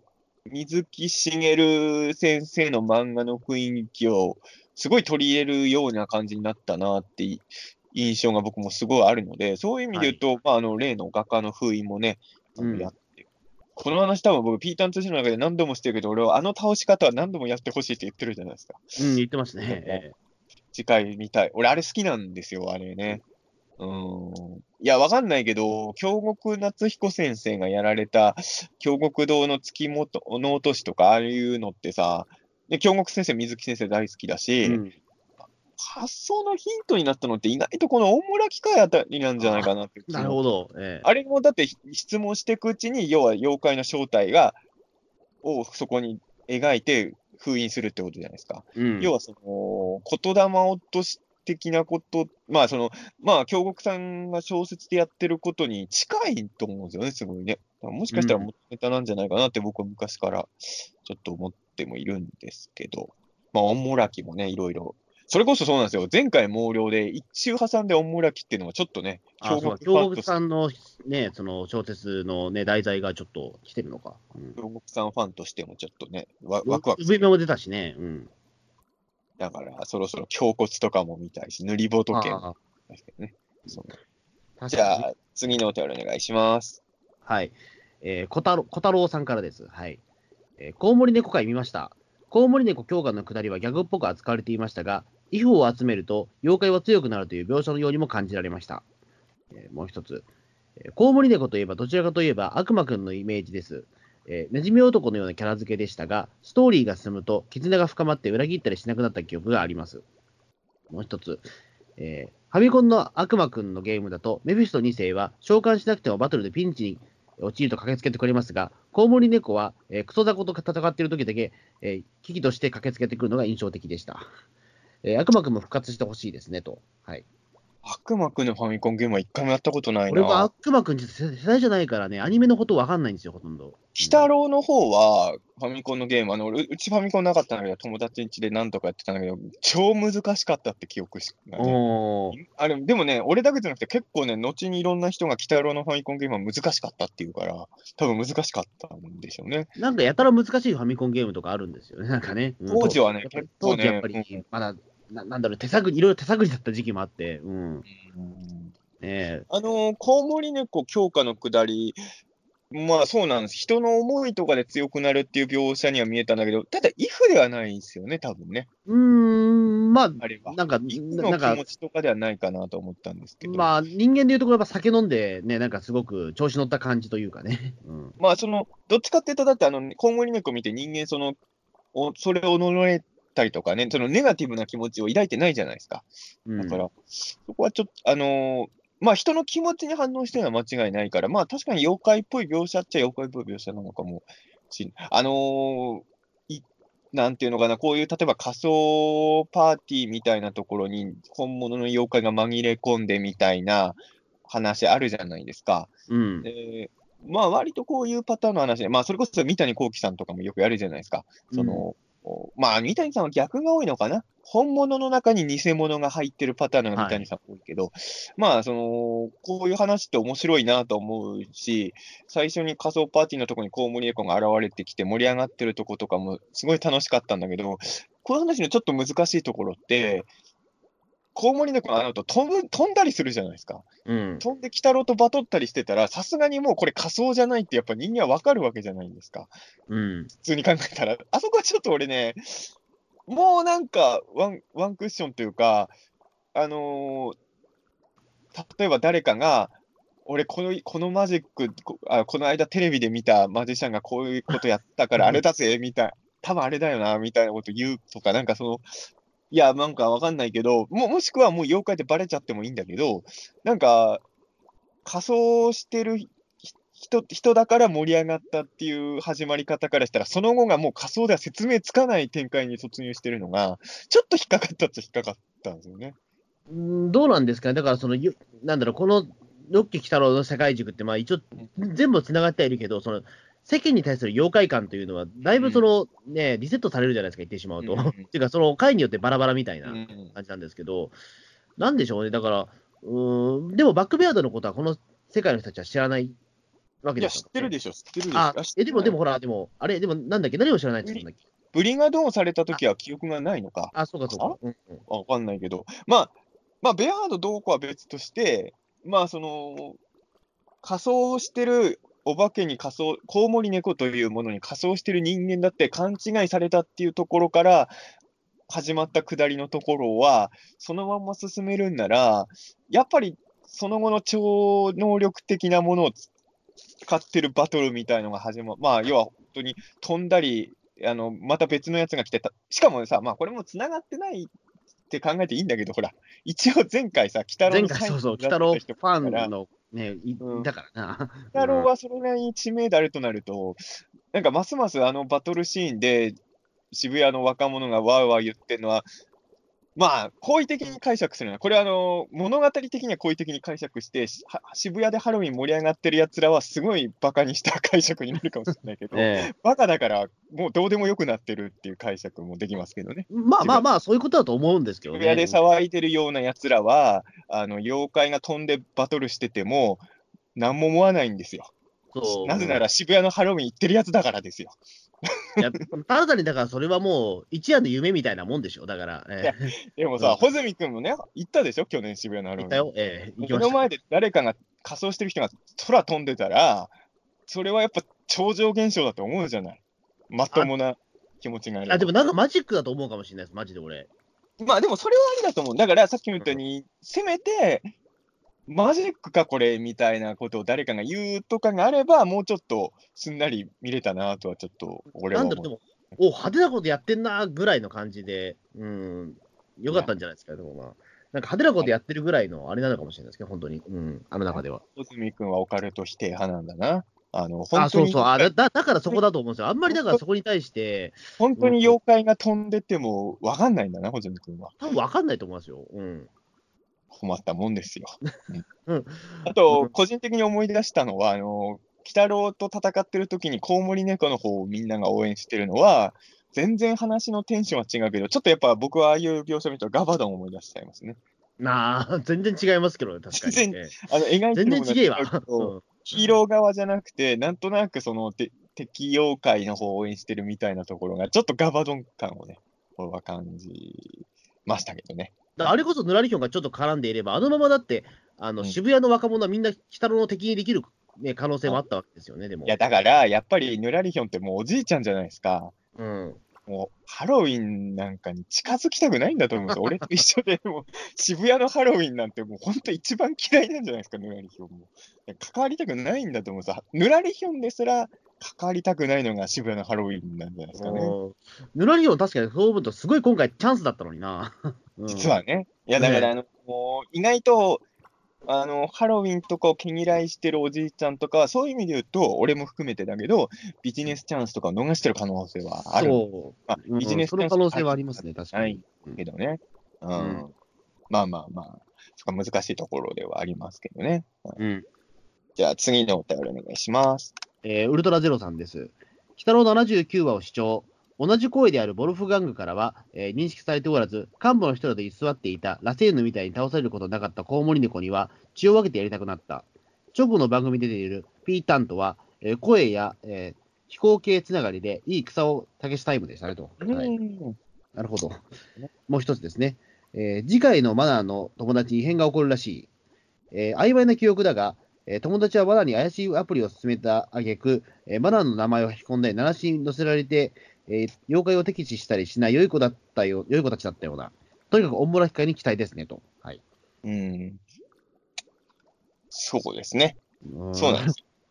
あの、ピータンの声がね、草尾さん。あ、草尾さんなんですか？あ、えー、本当には本当に草尾タイムですね。えー、まあそうですね。うん。まあね、やっぱあの、竜奏者、ピータンがね、レギュラーキャラ化したんで、ピータン通信的には注目度が1万ポイントぐらい上がってるんですけれど。あね、あの、ウルトラゼロさんの、その、えっ、ー、と、いただいた文面だと、ピータンのターンはひらがなにああ、そう。です、そう。です。これはそう。なんですね。ええー、はい。カタカナの P にひらがなのターンでピータン。ね。これ、妖怪の P もいるから、ちょっとややこしいですね。あ、いや、まあ。まあ、あれはピータンとは呼ばれないけど、ええしかも、竜奏者と鬼太郎一緒に語る人あんまりいないんで、うん、本来は何もややこしくないんですけどね。僕らだけなんかややこしいと勝手に思ってるだけなのかもしれないしかも、しかも俺しか竜奏者見てないから、俺が毎週この話を引っ張ってるだけですからね、ピーターそう、えー、別に僕はもう、いまだにピータンはね、あの黒い卵ですから。ウルトラゼロさん反応してくれてるから、だから今後ピータンは黒いあの半透明の卵と青い半透明の卵ですからね。どっちもスケル。でもあのスケルトンのロボットは、竜奏者もピータンしかいないから、意識はしてると思うよ、食べ物の方のピータン絶対。うん、だから、なんだろう、もしかしたら子供の中ではピ、ピータンっていうそのね、食べ物は、なんか青いものだと思ってる人もいるのかな。でもね、あの、品種改良して、あの、ブルーピータンみたいなのが出たら、俺ちょっと食べたいなとは。あ、でもそれはちょっと食べたいですね、ブルーピータンは。うん。うん、なんか、色は綺麗そうですよね。うん、綺麗そう。俺、この前、だから、その、なんだろう、えっ、ー、と、その、ど、どんじろうっていうね、あの、その、えっ、ー、と、あれですね、えっ、ー、と、あの、どん、どん兵衛を二郎、ラーメン二郎風にしたラライターさんの、あの、野島慎一郎さんっていうライターさんの僕、あの、あやってるバー、バーに行ったんですよ。バー、バーというか、そのね、えっ、ー、と、その一日店長みたいなとこ行って、うん、そこであの、お通しで出されたのが、あの、なんか、すごい色のしたうん、えっと、なんか、ま、なんか、紫色した、なんか、その煮卵出してもらったんですよ。なんか写真見ましたよ。ああいうの見ると俺うまそうだなと思っちゃう。あれうま、いや、え、でもあれはでも、なんだろう、実際うまかったですけど、うまそうだとは俺思わないですよ。いや、俺ね、ああいうのに弱いのよ。だからね、多分検索したら出てくるのかな。あの、あの、昔ツイッターで、あの、すげえカラフルな、えー、おこわ？もう色とりどりのおこわ、もう米一と、いろんな色の米が混ざり合ってるおこわの写真があって、俺はすげえそれうまそうだと思ったのよね。あれってなんかレレインボー的なものは美味しそうと思っちゃってか。レインボーケーキとかもすげえうまそうに思って。あ、レインボーケーキ、ちょっとレインボーケーキは確かに美味しそうなのはわかるんですケーキはそうなんだけど、でも、ケーキはそうだけど、卵はでもちょっと、俺、ね、なんだこれっていうか。うん、なんかね、色がカラフルなやつがとりあえずね、食いたくなるのよ、俺は。あの、だからあの、ちょっと違うけど、あの、青いカレーとか見た目嫌だっていう人いるじゃないですか。俺、今日食ってきましたけど、青いカレー。うん、俺もそういうの好きなんだよ、本当に。うん、確かにだからちょっとね、あの、ずっと今日青いカレー食ってましたけど、ななんだろうな、なんかその、いや、美味しい、味は美味しいんだけど、やっぱカレー食ってる感じなんねんだなっていう。そこがいいんじゃないですか。うん、やっぱでもちょっとね、最後まで違和感は拭えなかったんですよ。味はね、カレーなんだけど、あれなんだろうな、これみたいなね。うん、なんかね、ちょっと見た目が変、あの、変わってるやつをたまに食べたくなるんですよ、俺はね。うん。そうですね。だからずっと変な色のね、食べ物ばっか最近食ってるような気が。ええずっとそれをやっとけばいいと思います。うん。で、しかも、まあ、食ってはいないけど、月曜日はね、そのハードコア弁当のね、うん、競争もあってきましたからね。あなんかずっとなんか食べ物に関しては、ここのとこ遊んでるなっていう感じがすごいしてえまあ、まあいいんじゃないですか。ピータン通信ってタイトルの番組ですからね、そこはね。うん、そうですね。あの、まあ、ウルトラゼロさんはね、心優しい方なんで、あの、コウモリ猫にも血を分けてやりたくなったっていうね。うん。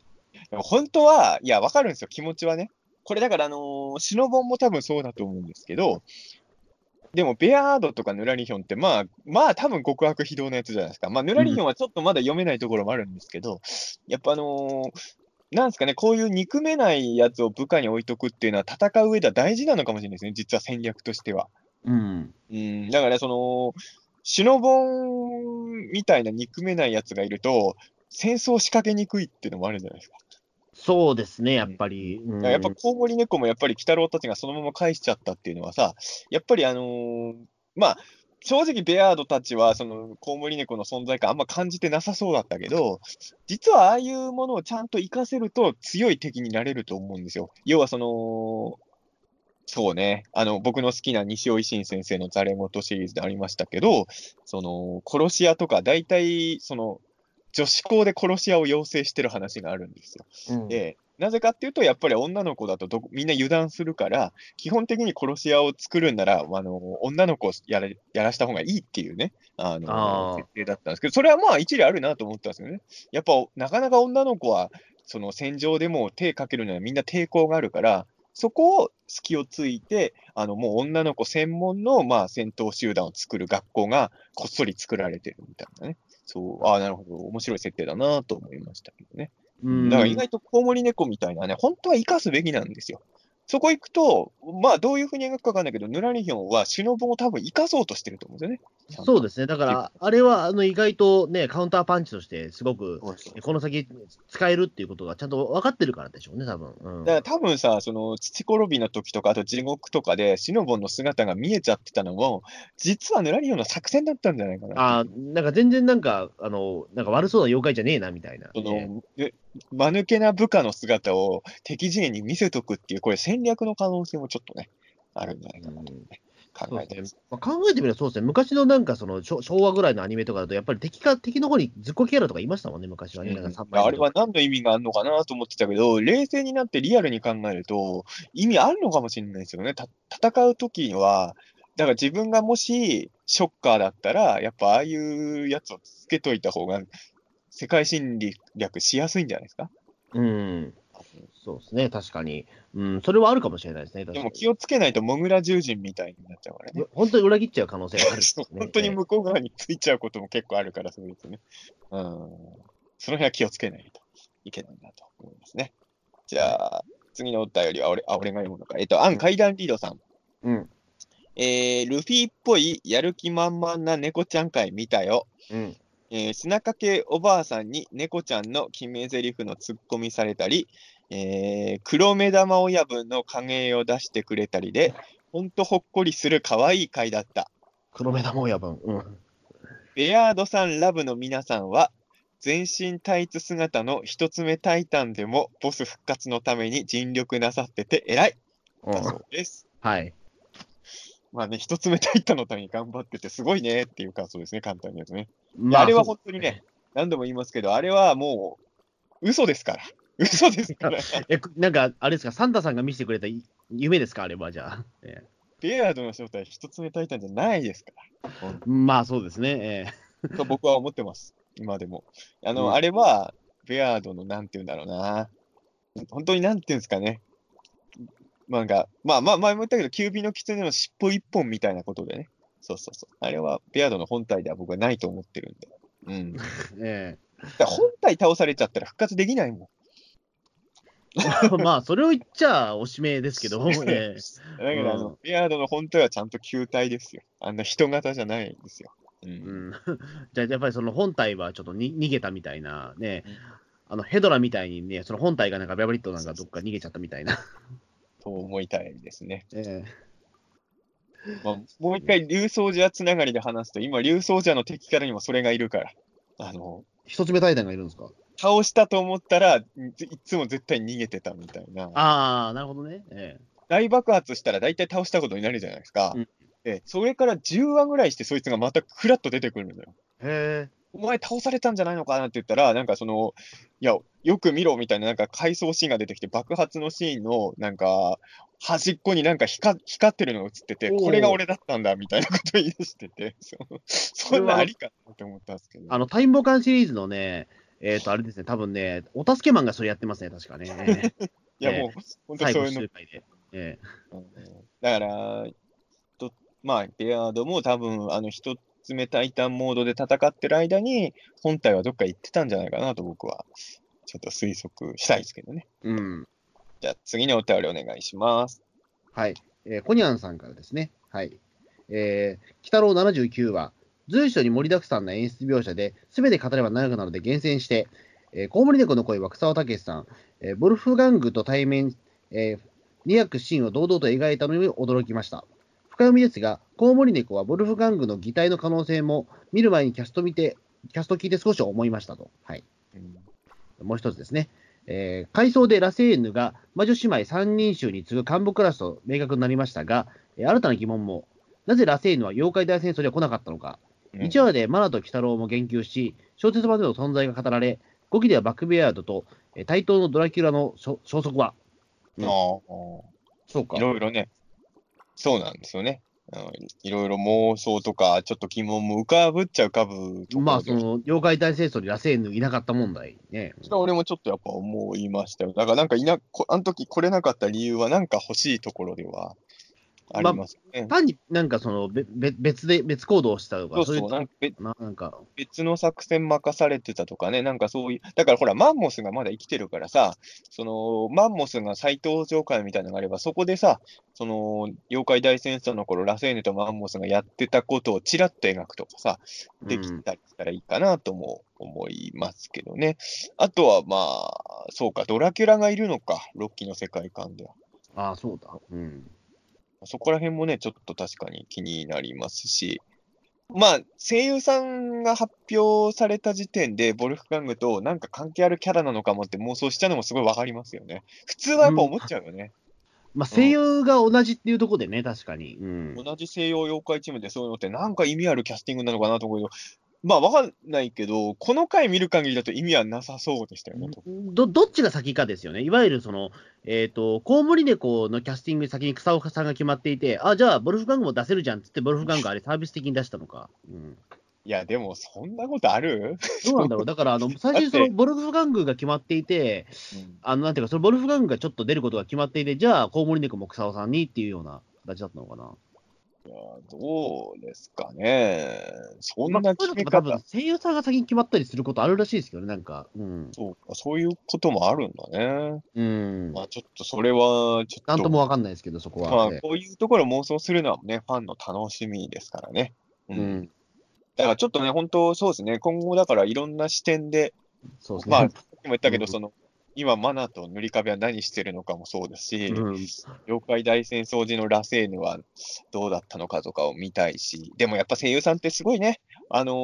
俺も知ってたけど、分かってはいたけど、ボルフカムとコウモリ猫のやりとりのシーンとか、何も違和感感じないもんね。うん。これやっぱね、職もうてやっぱ職人さんだなって思いますね。まあ、草さんとか本当にね、だって、ああなんかコウモリ猫の声とボルフガングの声、うん、あれ、本当にだから使い分けることが本当にでできるというか、もうそれ昔からだってああの芸風じゃないですか。う。うん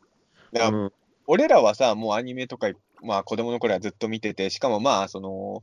まあ、オタク知識みたいなのもある程度身につけちゃってるけどさ、あのーいや、子供で気づく人はまずいないでしょ。同じ生産だってね。あのーなんだろうね、まあ、僕らが子供の頃とか、例えばほら、あの柳ジョージさんの声だったら、もう100%柳ジョージってわかるじゃないああ、そうね。ですか。うん。で永井一郎さんの声だって100%永井一郎ってわかるじゃないですか、それもう、うんキャスト見なくても。うん正直これキャスト見ないとわかんないですもん、誰が誰だか。まあそうね。まあうんそれはでもまあ、昔からそういう人いっぱいいましたけどね。あの、やっぱ声優さんは。あの、前、うん何度もこの話題知ってるかもしれないけど、あの、エルドランシリーズとかもそれめっちゃやってたから、うんまあ俺だから、まあ、最初90年代入るとそう増えましたけどね、やっぱり。ええ子供の時にやっぱり声優さんっていろんな声を変えれるんだって、やっぱあの辺で気づかされたというか、びっくりしたのは、やっぱそこら辺かな。うん、まだ僕らはね、そのななんだろう、その、えっ、ー、と、特徴的な声の声優さんで育った最後の世代かもしれない。ああ。うん。ある種。まあ、確かにその、今、大山信代さんみたいな人が出てきて、いろんなキャラの声を任せようってあんまならないんですよね、多分もう一つの特徴的なキャラクターお願いしますってなっちゃいますよね。うん。うん、そうですね。うん。じゃあ、次のお便りお願いします。えー、塗り壁ヤードさんからですね。えー、コウモリ猫会視聴。久々にボルフガングやカミーラの声を聞けて嬉しかったです。相変わらずハロウィン嫌いの、えー、猫娘とネズミ男。対して小泣きじじといったもめは随分楽しんだよ何より。えー、小泣きじじは2年目初飲酒。上が以来お酒ですねと。はい。えー、もう一つ。えー、久々のギャグ会でしたが、ラストには驚愕。コウモリ猫の騒動の裏でのカミーラの暗躍。さすがバックベアード様。直属の、えー、幹部。えー、バックベアード様復活のえー、時が一気に近づいたようで、大変嬉しいです。バックベアード様万歳、そして頑張れ、塗り壁。まあね、塗り壁ベアード様としてはね、あのやっぱりあの塗り壁、ベアード様的にはね、嬉しい回なんですけど、塗り壁だけいないと、やっぱちょっとね、気になっちゃいますよね。なんかね、こうなってくると、そうですね、塗り壁だけ今回出なかったのは、ちょっと本当に残念だから、なんかあの、仮想のシーンなんか、なんか隠し的になんか書いてないから、うん、今から確かめたいぐらいなんですけど、多分いないと思うけど、と思いますけど、えーああ、でも一番びっくりしたのは、小泣きが2年目飲酒してなかったってことですね。言われてみればそうです。初飲酒ですね。もう1年目、ちょっと問題になったのかな、もしかして小泣きの飲酒がひどいって、あまりにも。だって、だってなんだその、鬼太郎の一桁の、6期の一桁の話とかは、本当に毎回飲んでましたもんね、あいつ。いや、えー、初期の頃って本当に小泣きひどくて、いや、本当、ネズミ男個に次ぐぐらいこいつどうしようもないやつなんじゃないかって、ロッキー来なきゃ大丈夫かって結構思ってたもんね。ええー、もうまあ、やっぱり、やっぱ小泣きにはね、ちょっと酒好きでいてほしいし、ちょっとね、あの、いや、そこがやっぱ水木漫画のキャラの魅力のちょっと抜けてるというか、ダメなところもあるところが楽しいのでね。ちょっとややっぱだから、妖怪大裁判の時にね、あの、すっぽかしがやっぱりあれは、そっか。やっぱりやっぱり未だに問題になってるんじゃないですかね、やっぱあれが。あれはひどいからね、本当にね。あれは本当、よくができないひどさだったので、であれがやっぱり、もそうですね、あれからもう、だって、まあ、1年は経ってないにしてもね、うん、相当、なんだろう、もう10ヶ月ぐらい経ってんのか、もしかして。でも裁判だと結局、ウフメの時酒飲んでますからね。まあ、あれはでも本当になんか、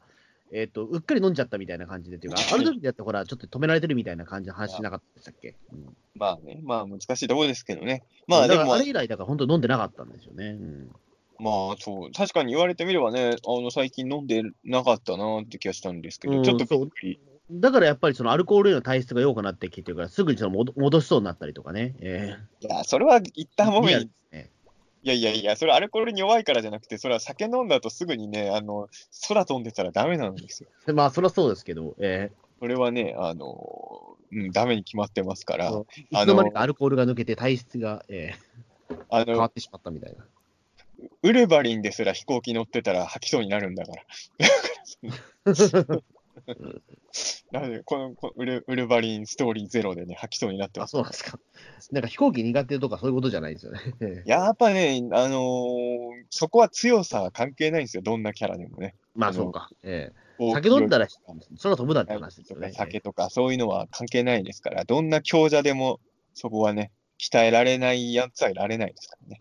まあそうですね、そう思うと酒って万能だなってよく思うんですよね、やっぱりね。えー、ある意味ね。まあ結局、ヤマタノオロチとかだって酒が原因でやられたようなもんですから、あの、古来から基本的に酒飲んだやつはやられるんですよ。だから、戦闘の時は基本酒は飲まない方が、水拳のやつ以外は飲んだらダメなんですよ、基本はね、酒は。まあ、そうですね。うんジャッキー・チェンのその師匠ぐらいですね。飲んでいいのは、本当に。あとは戦闘中は、戦闘前は絶対酒を飲んでダメなんです、誰も。ええー。と思いますね。はい。はいということで、まあ次回はおもらき会なんですね。おもらきですね。うん、まあ、あれですよね、えっと、さっきのトッティさんだっけ、トッティさんが言ってましたけど、はい、これから1話単発系が続きそうなのかな？ただまあ、うん、トッティさんも想像されてましたけど、まあ、もしかすると、1話単発系の話に見せかけといて、ぬらりひょんとかが出てくる可能性は全然あり得るのかなっていう気もしますし。一応、だから来週、その、おもらきの会、まあ今、その軽く、えっ、ー、と、あのね、大事なこと、はい、大事なこと、俺も普通に来週って言っちゃったけど、来週来たらないねん。そうだ、来週がね、あの、そうだ、27時間テレビでないんですよ。そうそう。え普通に来週って言ってたけど、来週、鬼太郎ないんですよ。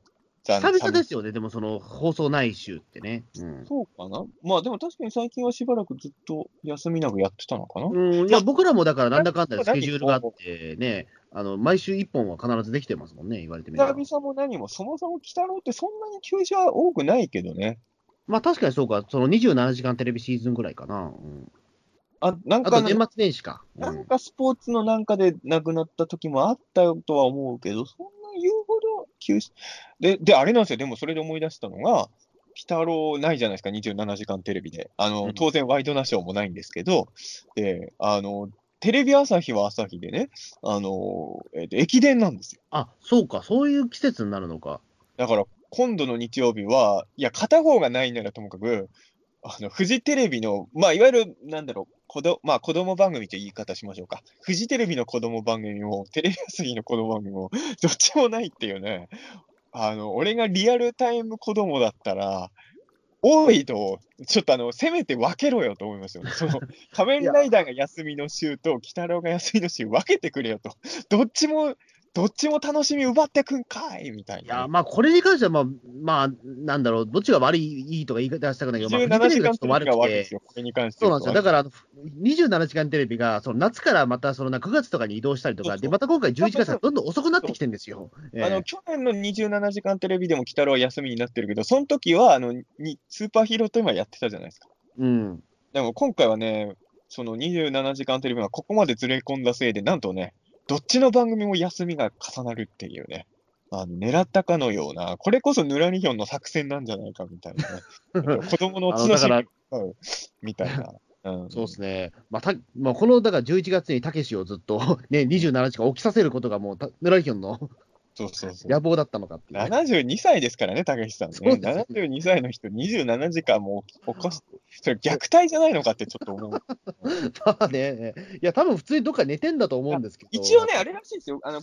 去年までと違って、基本は生だけど、生じゃないコーナーもちょこちょこあるみたいに俺は聞いたから、まあ、多分そうですよね。72歳の方を27時間起こさせて働かせるわけにはいかないでしょ。そうですよね。あの、たタモリさんがあれでしたっけ、27時間テレビやった時は、まだ60前半ぐらいだったかな、うん、そんなことないか、60中盤ぐらいですよね、確かね。うんうん、まだ70は行ってなかったんですからね。そう、うん。だそう思うと、まあ、本当にだから、結構ね、72歳がね、こんな長時間番組、本当でできるのかというか、そもそもだって裏番組もたくさんあるのにね、武さん、土曜、日曜はさ。うんまあまあ、あの、ニュースキャスターとかは多分出ないと思うけど、うん。え、でもニュース、あでもあどあニュースキャスターでも出るん？え、出んの？あどうなんだっけな？その人 TBS 行くの？多分ね、あ、でもこのパターンは初めてかな、もしかして。うん。いや、出るかもしれない、ね。初めて、あ、生としてはってことか。生としては初めてだから、なんか出るんじゃないかな？もしくは、なんだろう、中継つながっちゃうかもしれないですね、TBS とフジテレビで。ちょっとどうするかわかんないですけどね。まあ、とりあえず、まあ、いろいろあるんで、うん、えー、次の来たら2週後ということね。まあ、もしくは70、ね、27時間テレビ会を収録するかもしれないです。どういうことですか、それは？いや、27時間テレビの感想を。いや、しないですよ、そんな。しないですね。まあ、すみません、冗談ですけど、はい。まあに、まあまあ、だからちょっとね、鬼太郎ファンの人たちからするとね、ちょっと寂しい日がまたやってきましたけど、うん、まあまあまあね、再来週、また鬼太郎戻ってくるのでね、そうですね。えー、ね、皆さん落ち着いて。まだでもね、よかった、いいたい、あの、変な話、あのー、なんていうの、ぬらりひょん出てきた回の次にお休みとかじゃないわけじゃない。うん、まあ、ちょっと1話完結の話が続いてるタイミングで一周休みの方が、まだ精神的にはね。いや、それでいくと仮面ライダーとかはもうめちゃくちゃ来週気になるところで、あの、来週お休みですって感じだから。あそうか。来週の仮面ライダーゼロのタイトル知ってる？知らない。俺は俳優、大和田信也。あ、ああれ、本当にそういうタイトルなんだ。そういうタイトルですよ。大和田信也さんあ。あれはだからなんか、うん、なんか誰かが作ったあのコラージュかと思っていや、違う違う大和田信也さんが大和田信也役で出るんですよ。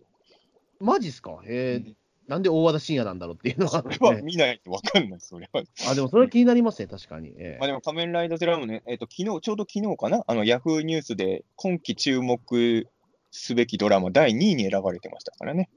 誰が選んだんだろう、それは。えー、普通にあのドラマ評論家の人が、ね、全部見た上で、あの今見るべきドラマの2位に悩んだんだけど、選ばなきゃいけないってライダーを入れてて、おすごいですね、そう思う。やっぱりドラマとしてすごい評価されてる作品だと思う。その裏でや、鬼太郎がやってるっていうのがまたね、本当に、毎回言ってるけどね。いや、本当だからあれなんだよ、ここ本当合わせないべきでさ、どっちにとってもチャンスだったんですよ、本当は。あの例えば、うん、毎週01見てる人が、鬼太郎やってたら、じゃ今日01ないからって言って、鬼太郎見るわけじゃない。うん、見ることもできるわけじゃない。もしくは毎週鬼太郎見てる人が01見る可能性もあるわけだから、お互いにとってチャンスだったのに、どっちも休むっていうさ。そうですね。俺もじゃあそれ、大和田深夜の回見れないですね。うん、いや、見なさい。どっちも見なさい。録画どうやって見るんだ？どうやって見ればいいんだこれ？録画してみろよ、どっちも。まあまあ。だから俺、録画ってレコーダー1台しかないから、物理的に無理なんですよ。買ってきなさい、買ってきなさい。そうか、大和田深夜のために、じゃあ俺買わなきゃいけないのかな、もう1台レコーダー。いや、でも、本当に、なんだろう、思わないですか？その、ど、チャンスじゃない、本来はね、片方がやですよね。まあ、わかんない。大和深夜会のそのテンションがわからないけど、ええー、いや、お大和田信也さんの演技論とかが聞ける回らしいですよ。マジっすか？それすごいですね。でも仮面ライダーでそういうことやっちゃうってちょっとすごいですね、でも。うん、まあでもね、まあ、平成ライダー結構そういうことやるからね。あの、これ、暴れん坊将軍と一緒に戦ったりとかもしてたし、ね、でもそれはでも、だって、松平健が一応だってそのね、松平の格好してるわけだから、でもこれ、大和田信也だって、大和田信也役っていうのはなかなか、まあ、なんだろう、それって、なんだ、昭和ライダーでは絶対なかったことですもんね。うん、うん、まあ、なんかでも有名人出たことはあったよね、その本人役で確か。あったかもしれないけど。エスパー清田君か誰かが出てなかったっけ、仮面ああ、それは、じゃあエスパー清田君以来なのかもしれないですね。あと、ウルトラマンは、あれ、氷川きよしは多分あれ、氷川きよし役で出てたと思ったけど。いや、あれはだってね、頑張れ、僕も応援してるぞの一言だけだったし。いや、まあちょっとね、本当に次の日曜日は皆さん寂しい気持ちになってると思うんですけれど、まあまあまあ、ちょっとね、えー、みんな、ちょっと一周たまった分ね、えー、2週後にはすごい楽しい鬼太郎が待ってると思ってね。そうそう俺逆にゼロワン見ちゃダメですから。いやいや、どっちも見ろっちゃだから。ええ、いや、あなたどっちも見てくれないと困るんで、あの、そうですね、大和田信也もどっちも見て、ちゃんと来週。来週じゃないですか。はい、再来週。だから、ど、どっち、じゃあ、じゃあど、どうすりゃいいんだろう、俺は本当にっていうね。見てくださいね、本当にね。えはい。ということで、えー、また、えー、来週じゃないや、えっと、再来週も。再来週、はい。鬼太郎感想会のみ、ピーターン通信聞いてくださってる方は再来週。ええお願いしますということでね。はい。ということで。じゃあどうもありがとうございました。